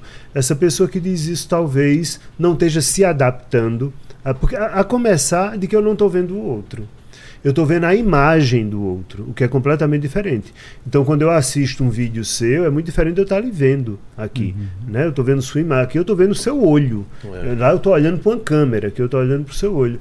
Então, há pessoas que definitivamente não se adaptam, há pessoas que retardam mesmo o processo com isso. Acho que se eu fosse ela, eu reveria eh, o que é que está havendo e conversaria com o terapeuta dela sobre isso. Se isso tem a ver com a transferência, se tem a ver de fato com o mecanismo. Esse. Ah, não, não é esse o livro, mas enfim. É, né, O, o penúltimo livro é sobre clínica psicanalítica online. Mas não era pra você terminar de falar, não. Só tava dando toque que a gente Não, precisava não, mas eu Você tem- terminei, encerrou? Ah, tá. tá. Mas tá. an- antes de entrar nesse, o, o Marcos tem razão, assim, eu escrevi um livro chamado Clínica Psicanalítica Online, né? É, sobre isso, né? Quando a pandemia começou, é, a gente precisou mudar para a plataforma online. Então teve uma migração em massa, né, para o online. É, e a gente viu essas diferenças. Por exemplo, a gente viu que pacientes não davam conta. E curiosamente, eu comecei a receber muitos pacientes que só davam conta online também. Então a gente tem, de novo, a ideia do espectro, né? Pacientes que só vão dar conta online, Por quê? Esses que só... vergonha, é, trânsito, Preguiça o preguiça, mora, mora no interior. Entendi. Eu tenho vários pacientes que moram no exterior, por exemplo, na Austrália, nos Estados Unidos, no Canadá, que querem fazer uma análise com um psicanalista brasileiro. A língua é mais fácil, né? enfim, quer contato com a língua. É, por exemplo, então, questões pragmáticas e questões também, assim, sei lá, fobia social grave. O Sei. paciente não sai de casa. Então, o dispositivo online é muito bom e muito bem-vindo. Mas o Marcos tem toda a razão. Alguns pacientes não dão conta. Porque essa conversa aqui, por exemplo, podia estar sendo via Zoom. Seria diferente. É muito diferente. É muito diferente, sabe? Pegar e o calor e o olhar. É muito diferente. Então, a análise também, por mais que não haja contato físico, né? Mas chegar lá, um Mas copo uma d'água, troca. tem uma Há uma troca, troca. o cafezinho, Claro, claro. sabe? Assim, de sentir o espaço do analista, o enquadre, o próprio caminhar. Alguns pacientes me falam, né? Eu venho caminhando, o que é que eu vou falar, né? Eu- pensando no que eu vou falar. Quando eu saio da análise, eu paro no café, eu fico, né? Então esse caminho E quebrar também, né? Porque você quebra um sistema. Quebra a Se você está na sua casa, você continua falando da sua casa. Na análise você tem um espaço que é só seu, né? Quando é, É, presencial, eu aquele espaço é seu, que ninguém entra e tal. É muito interessante. Lamento por essa pessoa não estar se Exato. adaptando. Eu Então, Eu concordo com o Marcos, assim, converse com o seu terapeuta, né, ver se é da relação ou, se for o caso, né, dela po- poder fazer é, presencial, né? Melhor, É, né? melhor, É. né? E esse livro, e então, esse é Fábio? o último livro que eu escrevi com o meu orientando de Que mestrado, capa maravilhosa. né? Ficou muito bonito, né? Ficou. É, teoria da sedução generalizada é o nome da teoria do Jean Laplanche, que é o cara que eu mais gosto, né, na psicanálise. E aí a TSG, é, É, o que, que é essa teoria, Teoria da... da... sedução é basicamente o que o Marcos está falando também, de que o bebê é subjetivado pelas relações com os adultos que cuidam É dele. porque quando, quando a teoria da sedução general- generalizada é se contrapondo a uma ideia que Freud tinha no começo. Freud, quando começou a estudar as histéricas, ele achava que as histéricas ficavam histéricas porque tinham passado por algum tipo de sedução, de abuso sexual. Tá. que Trauma. haviam sido é, algum Trauma. trauma, haviam sido abusadas sexualmente. Laplanche vai retomar isso. Freud abandona depois a- a- essa teoria da sedução porque ele não dava conta, porque senão é, eu não ia ter, é, ia ser sempre um perverso um histérico, um perverso um histérico e nunca, isso não ia ter fim. Laplanche retoma isso dizendo não, Freud tinha razão, há mesmo uma sedução. Mas não é esta sedução sexual que Freud falava. É uma sedução generalizada. É uma sedução de estímulos, é uma sedução daquelas coisas que eu falei, de que tomam o bebê, de que abraçam esse bebê e que ele, sem repertório, não dá conta, se sente muito seduzido. Você já viu o olho de uma criança de braço? É aquele olho querendo. Né? Você imagina o que é você ver uma árvore pela primeira vez. Eu não tenho ideia do que é ver uma coisa pela primeira vez, porque eu nunca mais verei nada pela É. primeira vez. Tudo que existe no mundo eu já vi. Pode ser de outro planeta, mas eu já vi uma pedra de outro É. planeta. Não é uma pedra, eu sei que é uma pedra. Então você imagina o que é. Você está vendo coisas que não tem nome, não tem. E aquilo tudo vai lhe, lhe seduzindo e entrando em você. Né? E eu, eu tô quase tendo um orgasmo daqui, porque eu e o bebê aqui. Mas. Então Laplanche, muito eh, inteligentemente, cria, retoma Freud, relê Freud e propõe uma teoria da sedução generalizada. Não, sim, há uma sedução mesmo. O bebê foi seduzido, mas não sexualmente necessariamente. Não que a, sed- não que a sedução eh, perversa da sexualidade não exista, mas existe uma outra, da qual ninguém escapa. Que é esse encontro de um adulto que tem um inconsciente com uma criança que ainda não tem esse inconsciente. É isso a sedução generalizada, é disso que se trata. E aqui Fábio coloca a sedução generalizada E a arte. e a arte. E a arte. É, como é que o que é que a arte. Eu não li o livro, eu ganhei hoje, tá? Mas Tá. estou supondo. Tô- estou supondo que ele vai pegar a questão da arte e analisar com essa teoria de Laplanche. É isso? Isso, é isso. Porque para o Laplanche, é, a, a arte é uma das maneiras de traduzir esses enigmas que Essas restaram. seduções. essas seduções, né, que deixaram na gente enigmas. O outro, imagina, de novo, o bebê Pô, ia- isso é legal. A- toda a arte, então, é uma busca de respostas. de resposta. O que você vê na arte. Isso. E o que você faz o que você enquanto faz. arte. É, Eu pensei no que eu faço. Isso. Mas, mas quem vê também. Também, né? Cada um vê Isso. uma coisa na arte. Então Como imaginemos. esse o grito, por exemplo, Isso. né? O que, que é isso? Por que, que né, o mundo qui- quis fazer isso, entende? Ah, e o que, que a gente sente? O que, que reabre? Coloca só aqui na imagem, por favor, Pa- Paquito. Aqui, ó. O Né? grito, o É, grito, o grito do Mu- Munch. do Munch. Essa daqui, né? Isso, Essa- Dali. Esse quadro do Dali, né? Uma visão totalmente diferente, vista de cima, né? Exato. Agora, hoje em dia, o povo tá tão empobrecido que não consegue mais nem ser seduzido que alguém vai ver o emoji do. do Verdade, do, né? aqui, né? Do, É. do WhatsApp. Do grito. É. Vai ver o emoji, tem dó. Não, vamos ser melhor do que Ou isso. achar que isso foi, foi feito a partir A da- partir do, do emoji, emoji. do É. WhatsApp. Só que falta. Ou do Macaulay Culkin lá do... do... Ah, é, esqueceram esqueceram de Esqueceram mim. de mim, né? É. A criança está enigmatizada pelo outro, né? Desde o início. O- Porque o próprio sujeito, o próprio adulto que vai lá endereçar mensagens para a criança, tá tomado por enigmas também. O que, que esse menino quer de mim? Né? Você que tem um bebê, um filhote de 5 anos, o que, que ele quer de mim? O que, que eu tenho que fazer? Que tipo de paternidade que isso tá trazendo à tona, né? A gente fica tomado pelas nossas fantasias. Que pai que eu tive? Que pai que eu tenho que ser? O que, que vai repetir da minha paternidade aqui? Esses enigmas vão ser endereçados para ele. Inevitavelmente. Sem que você saiba, Sem que inclusive. você saiba. Porque inconsciente não é transfusão de sangue. Claro. Eu não tenho como passar o meu inconsciente para o outro linha direta. Não é assim que vai funciona. transmitir.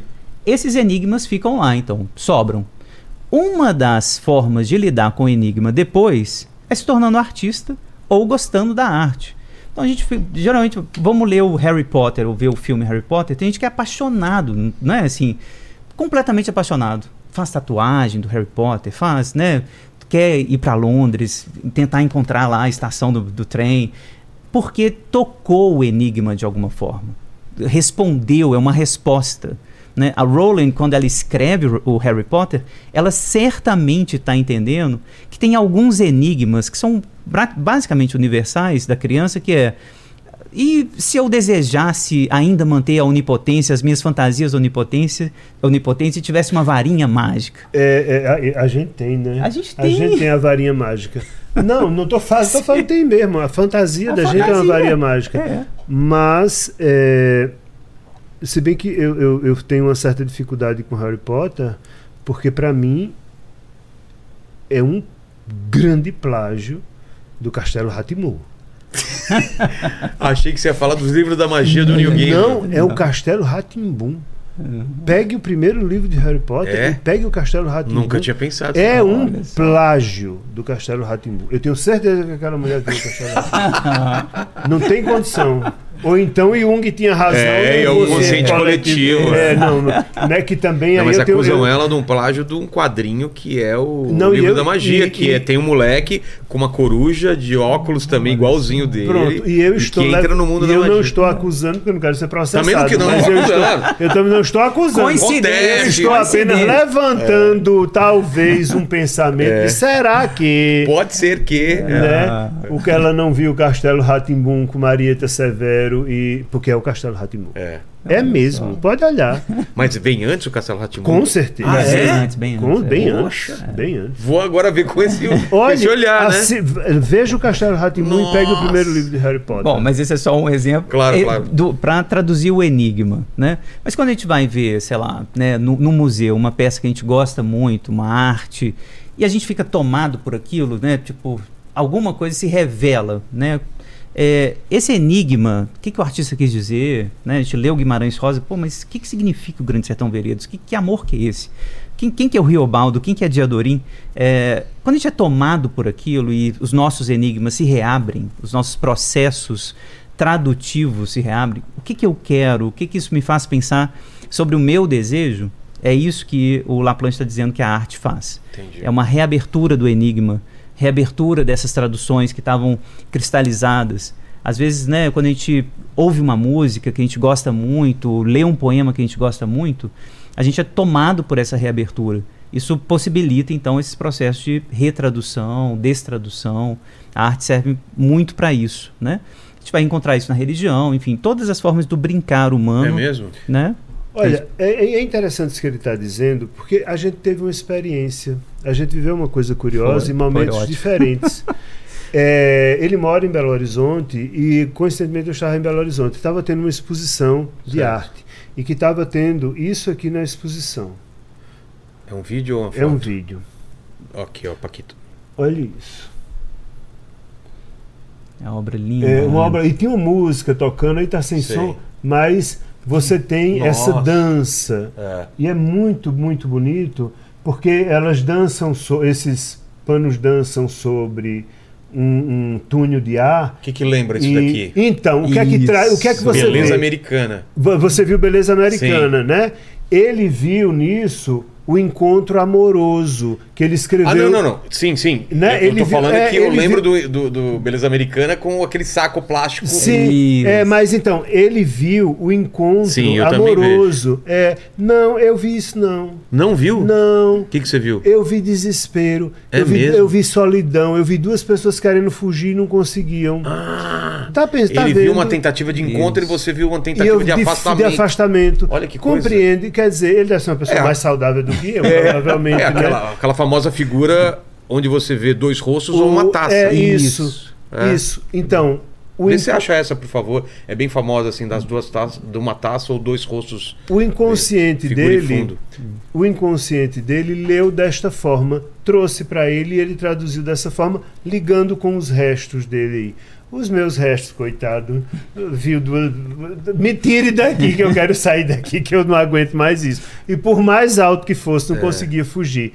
Cada um vai ressignificar, Com certeza. ressignificar esses fragmentos. O eu vai tentar ressignificar esses fragmentos, cada um de um jeito. É por isso que uma música ela tem significados toca. diferentes de uma Com pessoa para certeza. outra. E se você tocar o disco ao contrário, aí é que o significado Ah, complica. e pode crer. te toca de um jeito. A- olha só, a obra se chama é, Fonte de Ar, do Daniel Wurzel. Aí eu escrevi. É, é, aqui, essa aqui, essa é clássica. Essa é a é taça clássica. ou os rostos? Tem né? o de uma velha e de uma. É. numa- uma caveira. É, não, É a velha e o leão. É? É, tem uma- Ah, eu lembro de uma mulher nova e uma Ah, velha. Tem isso também, também, né? Tem, tem também. É, essa é a base da Gestalt, uma das ah, teorias psicológicas mais importantes. Tá pro pessoal ver aí também, Paquito? Boa. Olha só, vou ler aqui. Impossível não pensar numa relação amorosa. Ele escreveu Quando eu isso. escrevi, aí o Marcos me, me escreveu e falou assim: Mas não é possível que você viu isso. Eu, Porque eu eu tô desesperado. completamente ele, ele tinha visto a exposição também lá em BH, né, no CCBB de BH. Impossível não pensar numa relação amorosa vendo a obra magnífica de Daniel Wurzel. Essa fonte de ar mostra dois panos em constante voo e queda, se entrelaçando e se separando. A dinâmica hipnótica da dança no ar é como o enlace e desenlace dos corpos dos amantes, encontro e desencontro. Há momentos em que os panos, inclusive, caem na base que fornece o vento e precisa ser recolocado no jogo pelo funcionário do museu. O Marcos fez um comentário sobre esse funcionário É, aí. Fiz, coitado do funcionário. A obra, a obra é particularmente linda ao explorar a contingência do encontro, sua transitoriedade. Não é possível prever, prever os movimentos futuros baseando-se no que se passou. O determinismo da nossa história sempre encontra a possibilidade de ventos de mudança e rearranjo. A questão é ter coragem para se soltar rumo ao imprevisível do voo e da queda. Eu escrevi isso. aí Ele uma- escreveu. Eu disse, eu disse, mas escuta uma coisa. Como é que você viu isso aqui? e eu tô vendo duas pessoas desesperadas. Me deixa sair daqui. E tinha uma diabo de uma funcionária entediada, paga, sentada numa cadeira, que ela ficava lá sempre para quando o pano saísse do túnel de vento, ela pegava o pano e botava lá de volta. lá. E eu já tava com raiva dela, porque eu dizia, o pano conseguiu fugir. Ela, É, volta, vai lá. vai voltar. Eu tô aqui de castigo. Entediada, você vai ficar aqui também, feliz. Que nem o cachorro, né? Ele te ama tanto, mas É. deixa o portão aberto e ele É, foge. ele foge. Aí você vai É, lá e traz de trazer ele de volta. é. Não, você me ama sim. Você me ama, você faz parte Você da faz minha parte da família. família, volte. Pois é, então essa ideia de que a arte nos ajuda a traduzir, isso a gente faz no amor, É. isso a gente faz na vida, isso a gente faz no encontro com o outro, e isso a gente faz numa tentativa de nos entendermos. É esse o trabalho, no final das contas, de um analista ou de um psicólogo que seja, é tentar ajudar o outro a dar significado ao que terá o significado que você puder, que terá o significado que você conseguir. É isso que é. Tá, fala, é, Lênis. Ó, tem o Regis Oliveira, ele falou aqui o seguinte: eu tenho 35 anos e tem períodos em que eu sinto muito tesão. E em outros. Você ficou com vergonha de falar a palavra? Não, eu porque fiquei ele com medo. Grande. É, eu Ah, fiquei tá, com medo tá. de, de dar algum problema. tá. é. Aí, e aí ele fala que tem alguns períodos que ele fica totalmente desinteressado. Aí tá pedindo a opinião de vocês. Uhum. É preciso entender também essa busca por essa constância que não existe em absolutamente nada. É, há, há momentos em que eu estou com mais tesão, há momentos que eu estou com menos tesão. Isso flutua e depende de tanta coisa. Depende, inclusive, até do quanto eu estou cansado, do quanto eu tô, do quanto eu estou inter... É, de testosterona, mas às vezes nem isso, que eu já vi gente com testosterona muito baixo, tesão muito alto. Mas o que eu estou querendo dizer é que as pessoas ficam fixadas no normal. É. Eu não estou no normal, como se existisse esse normal e esse normal fosse fixo. Não é, como também não é no amor. Eu gosto de pensar sempre o amor como água. Tem horas que está fervendo, tem horas que congela, tem horas que vira gás e sobe, vapor, e daqui a pouco condensa, cai de novo. Não deixa de ser amor, mas muda de estado e de temperatura e de sensação que me causa o tempo inteiro. Eu não amo o tempo todo do mesmo jeito a mesma pessoa. Até durante o dia isso varia. Há momentos em que eu estou amando de uma forma muito mais quente e há momentos que aquele amor congelou, mas daqui a pouco vai esquentar de novo. É isso. O tesão é a mesma coisa. Eu não preciso nem posso ter tesão 24 horas, até porque há outras coisas que me tomam. Há outras situações, questões que me tomam. E tudo bem, É. nenhum problema. Tem duas coisas que eu quero dizer sobre essa questão que é muito boa. Primeiro isso, né? assim, Eu acho que cuidado com o produtivismo, inclusive o produtivismo do corpo, né? Tem que produzir e tal. Tem uma tese que a gente discute muito na psicanálise, é se a libido é infinita. A libido é a força do amor, né? A força do desejo. É, e a gente, clinicamente, eu pelo menos tendo a concluir assim que não é. Né? Às vezes a gente está tão mobilizado pelo luto de ter perdido alguém, por exemplo, que não sobra libido, não sobra energia psíquica para transar, para trabalhar, né? É, e aí, né, ao longo desses 25 anos de consultório, assim, me, me vem uma frase com frequência, assim, de que o corpo não mente. Tem alguma coisa que eu acho que é importante, né? O corpo não mente. E, geralmente, no, no sexo, isso fica evidente, né? Quando a gente brocha, né, é, pode ter vários problemas, beleza Mas é uma comunicação. Sim. é algo que está comunicado ali, algo que se comunica ali. O que, que é? Eu não estou bom, eu não, eu não tô bem, eu- é o outro, sou eu, é a nossa relação, né? É, isso vai valer para todo toda a sensação corporal, né? O tesão, a fome. Se eu tenho fome de mais, fome de menos, ouve, ouve o corpo. Para além desse produtivismo normalizado que, sabe, obriga um certo tipo de dinâmica do seu corpo que você tem que cumprir. Não tem, né? Ouvir o corpo na sua singularidade. Cada corpo tem um modo de agir, cada corpo tem um modo de ser, né? Eu acho que isso é tão importante assim para não exigir da gente um funcionamento que é idealizado, E máquina, né? maquinal, maquínico. Maquinal. Entende? Assim, não, às vezes a gente vai ter que parar mesmo e o corpo muitas vezes para por nós, né? Ele obriga a gente a parar. O Freud, ele começa a clínica psicanalítica com a clínica da histeria, né? É a primeira grande clínica do Freud, que é exatamente esse corpo que para. A dor, a dor de cabeça, as mulheres ficavam tortas. O que, que aquelas mulheres do, do final do século XIX estavam querendo dizer para uma sociedade maluca que era a sociedade vitoriana? A gente não tolera essa violência que vocês estão fazendo com a gente. eu vou entortar toda. Eu vou ter dor de cabeça até vomitar. Eu paro de comer. Eu não bebo mais água. E elas falavam isso com o corpo. Porque nem falar elas pod- podiam, na verdade. Né? Então elas falavam com o corpo. O corpo diz a verdade. Né? Então ouve, ouve. Antes de patologizar, pô, tô sem tesão. Calma, não responde rápido não. Né? Como diz o Blanchot, né? a, a desgraça da pergunta é a resposta. Né?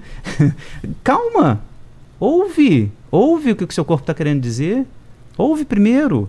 Né? O que, que é isso? Tá, tá, sem, tá, tá sem tesão? É outra coisa então que você está desejando agora. Cuida disso. E, e os papéis, a coisa de que o homem tem que estar de pau duro o tempo inteiro, em todas as situações. né? Infalível. É infalível. Tem gente que nem conversa com seu pinto, porque não, não vai. Você até pode querer a pessoa, mas seu pinto não quer. É. Respeito, vai fazer o quê? Ele tem vontade própria. Ele tá, tem, exato. tem. Tem uma de fato, autonomia tem. aí. Ele tem. Exatamente. E às vezes essa autonomia é horrorosa, É. mas tem. Porque quando ele tá com vontade, eu acordo no meio da noite pra ir fazer xixi. Aham, E às isso. vezes ele me deixa na mão. É. E eu falo isso pra ele. Aham. Pô, quando você não quer. Quando eu quero dormir, você não me deixa. É, me deixa. Acorda. Aí quando quer. Aí quando eu agora quero você- ser, quando eu Agora quero que eu de serviço. você, você vai ficar- É. dormindo. Acorde. O corpo não mente, né? E é isso, ele precisa ouvir.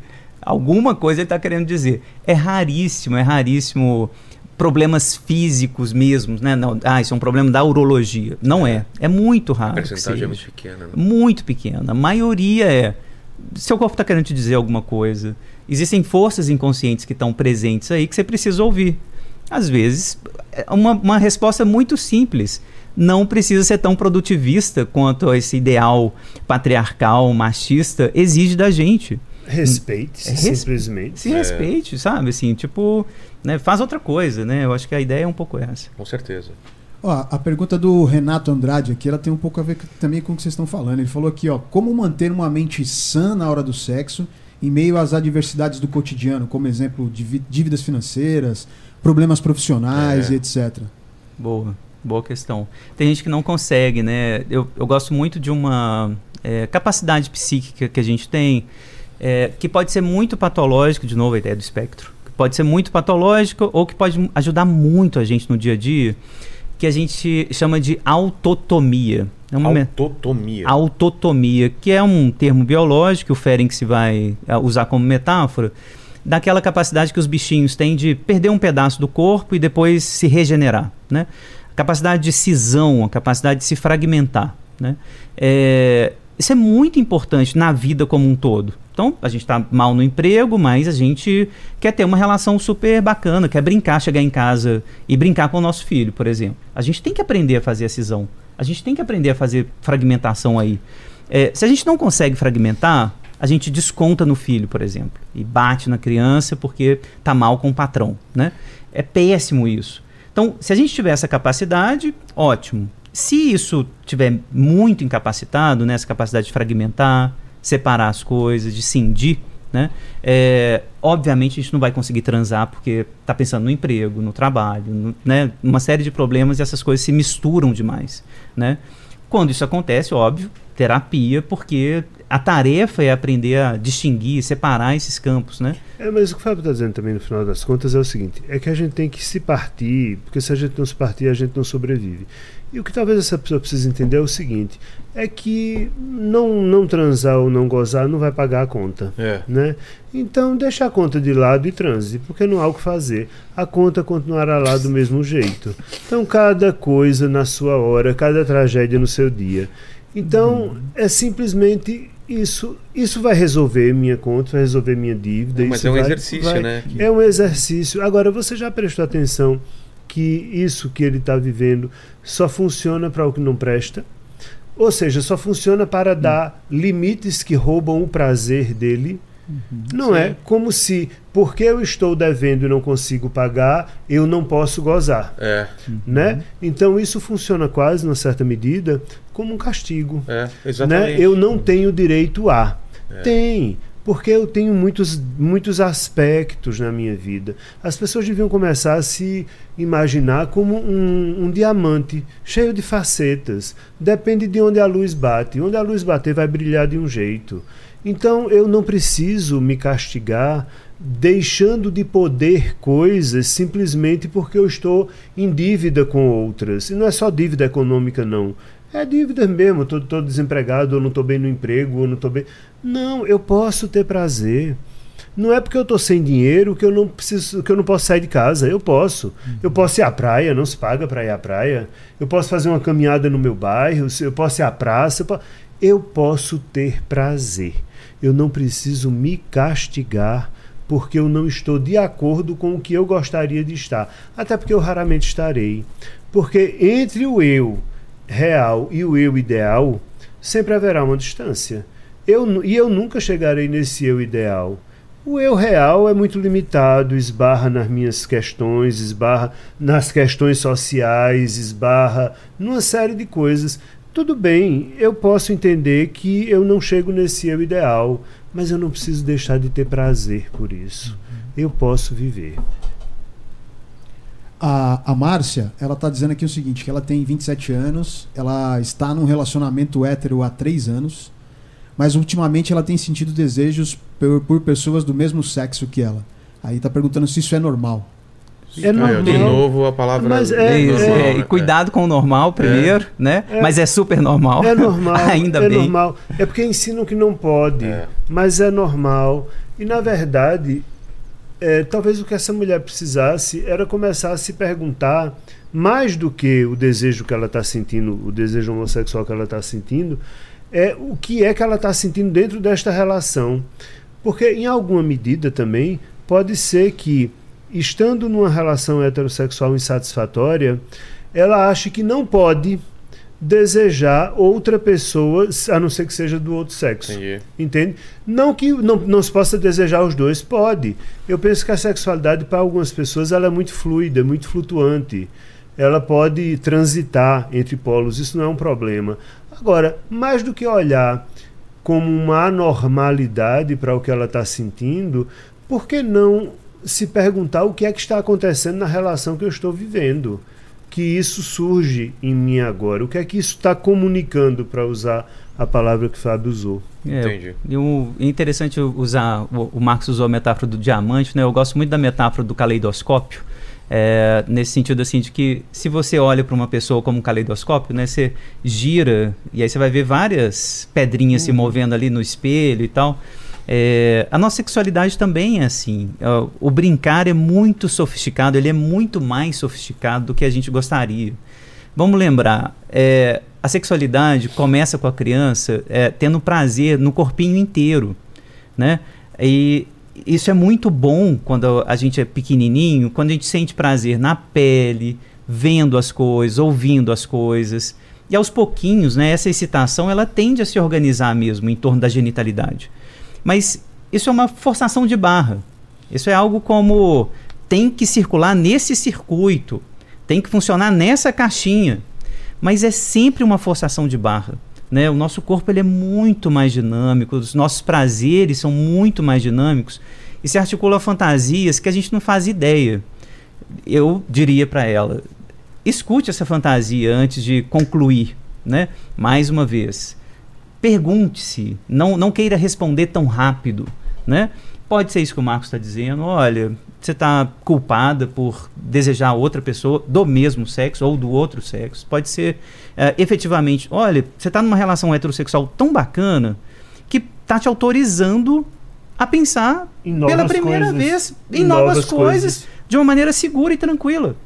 É o caso de compartilhar com seu parceiro, por exemplo, e brincar com isso? Na fantasia? Com outra mulher?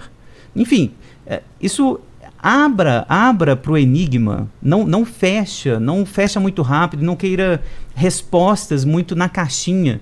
Ah, então eu tive um pensamento homossexual, necessariamente eu tenho que ser gay. Não, as coisas são muito mais fluidas, essas brincadeiras são muito mais fluidas do que a gente gostaria. E até porque tem pensamentos que são muito bons enquanto pensamento. Isso. Mas quando a gente vai à prática, nem é. É, né? Exatamente. Então- Na fantasia é uma Na delícia. fantasia é muito bom, mas na prática nem funciona. Total, total. Ó, a Luísa Parece tá... que ele tá falando do, do, do filme do Zack Snyder. Não é? Na fantasia foi legal. Quando eu fui ver, foi uma.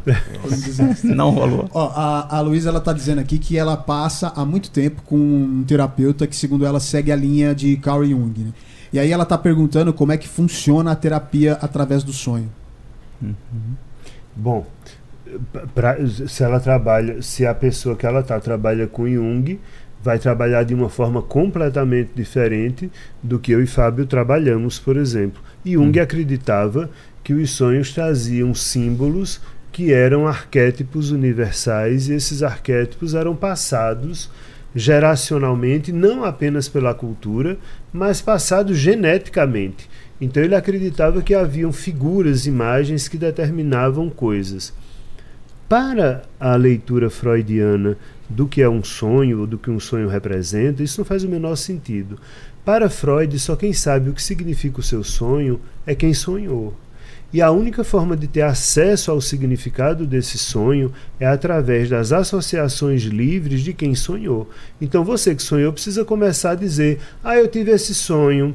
Aí o analista vai dizer: Tá, e esse sonho lhe faz pensar em quê? Não é o que é que esse sonho lhe faz interpretar. Mas, ah, é, engraçado, nesse sonho meu, meu- eu me lembrei da cor da roupa no sonho, me faz pensar numa roupa que eu usava quando eu tinha 5 anos de idade. Isso é uma associação Entendi. livre, por exemplo. Né? Então, para a análise freudiana é assim que funcionará. Para a junguiana, além dos arquétipos e de que essa, ca- cada coisa terá um papel definido, eu realmente não sei como se trabalha um sonho Jung, você sabe? Mais ou menos. A ideia é: o sonho vai trazer seus arquétipos de volta. Então, ah, o processo de individuação para o Jung é fazer as pazes com todos esses arquétipos. Seu lado feminino, seu lado masculino, que ele chamava de ânimos e ânima, por exemplo, eh, sua sombra. Né? Eh, são arquétipos uni- universais, geneticamente determinados. Né? O Jung foi expulso da psicanálise por vários motivos, né? Um deles foi esse. É mesmo? Tipo, Uhum. pô, você quer um inconsciente coletivo, cara, assim, você tá esquecendo que ah, o inconsciente é fundado numa relação singular, um a um, no um a um. Essa ideia de um livro do sonho, sonhou com a água, tá querendo a mãe. Sonhou com cobra, joga no bicho. É, Essa ideia é completamente avessa A ideia- psicanálise. a psicanálise é completamente porque a- sonhar com a sua cobra vai trazer as suas associações livres. Vai, vai trazer o sentido daquela cobra específica na sua história. É- ela não é um arquétipo da traição ou da falta de confiança, etc. Ah, onde o simbolismo fala, o inconsciente cala. É. E, o- e a ideia de um inconsciente coletivo não faz sentido, por isso que Fábio acabou de dizer. Porque, por exemplo, o seu filho está fundando o inconsciente dele na relação com você. Mas é completamente seria outro inconsciente se isso fosse com outra pessoa, se ele fosse criado por outra pessoa. Claro. É nesse vínculo, é nesse encontro que as coisas fazem. Então, não tem, pensar numa coisa que tem símbolos coletivos, de fato, é falar de qualquer coisa menos de uma psicanálise. Tem uma frase atribuída a Freud, erroneamente atribuída a ele, que é: às vezes um charuto é apenas um charuto. Né? É, no pensamento freudiano, isso não faz o menor sentido. Né? Um charuto é um charuto para cada um, É, na história de cada um.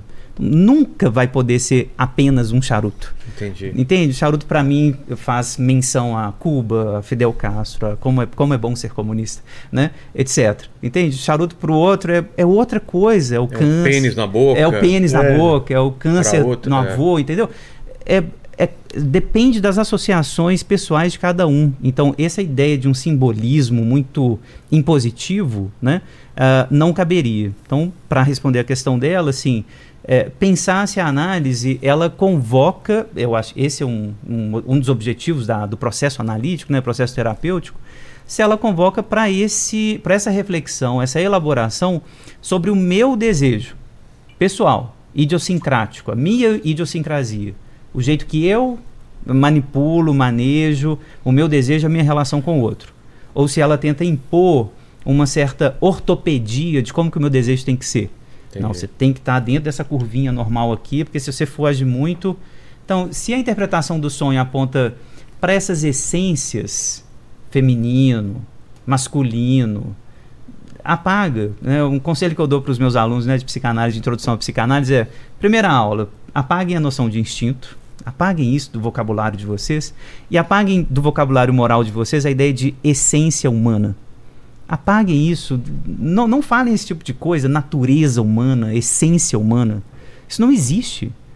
O que existe é projeto aberto. E sempre no plural. Sempre são plural. essências humanas, são porque é na minha relação com o outro. E cada relação é uma. Perfeito. Marcos e Fábio, obrigado demais pelo papo aí. É, que bom. E vamos falar dos livros então, né? Tem esse livro aqui novo do, do Marcos, tem os livros aqui do Fábio, aqui os outros do. Tá, tá pegando aí, né? Aqui, ó.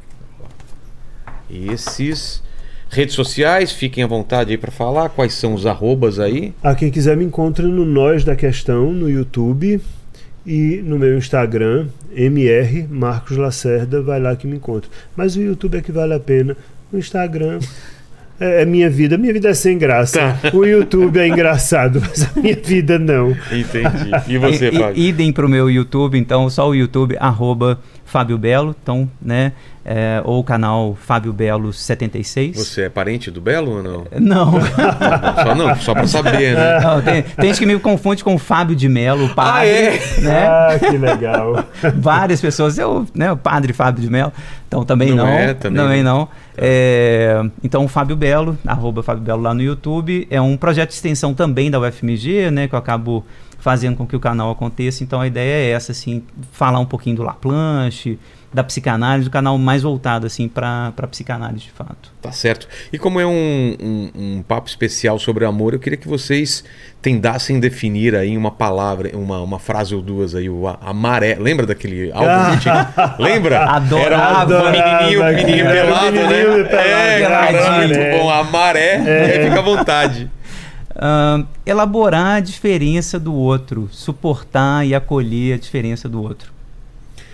Colocar asas nas costas do outro. Poxa, Quando você coloca asas nas costas do outro, isso é amar. tá certo. Ô, Paquito, amaré. Amar. Você não esperava essa agora, hein? De amor eu não manjo, eu manjo mais de ódio, né? É, verdade, tá ele avisou. Lene, amaré. A maré, tudo isso que vocês falaram aí. Nossa! Nossa, que coisa ensaboada! É, nossa! Ensaboadíssimo. Saboado!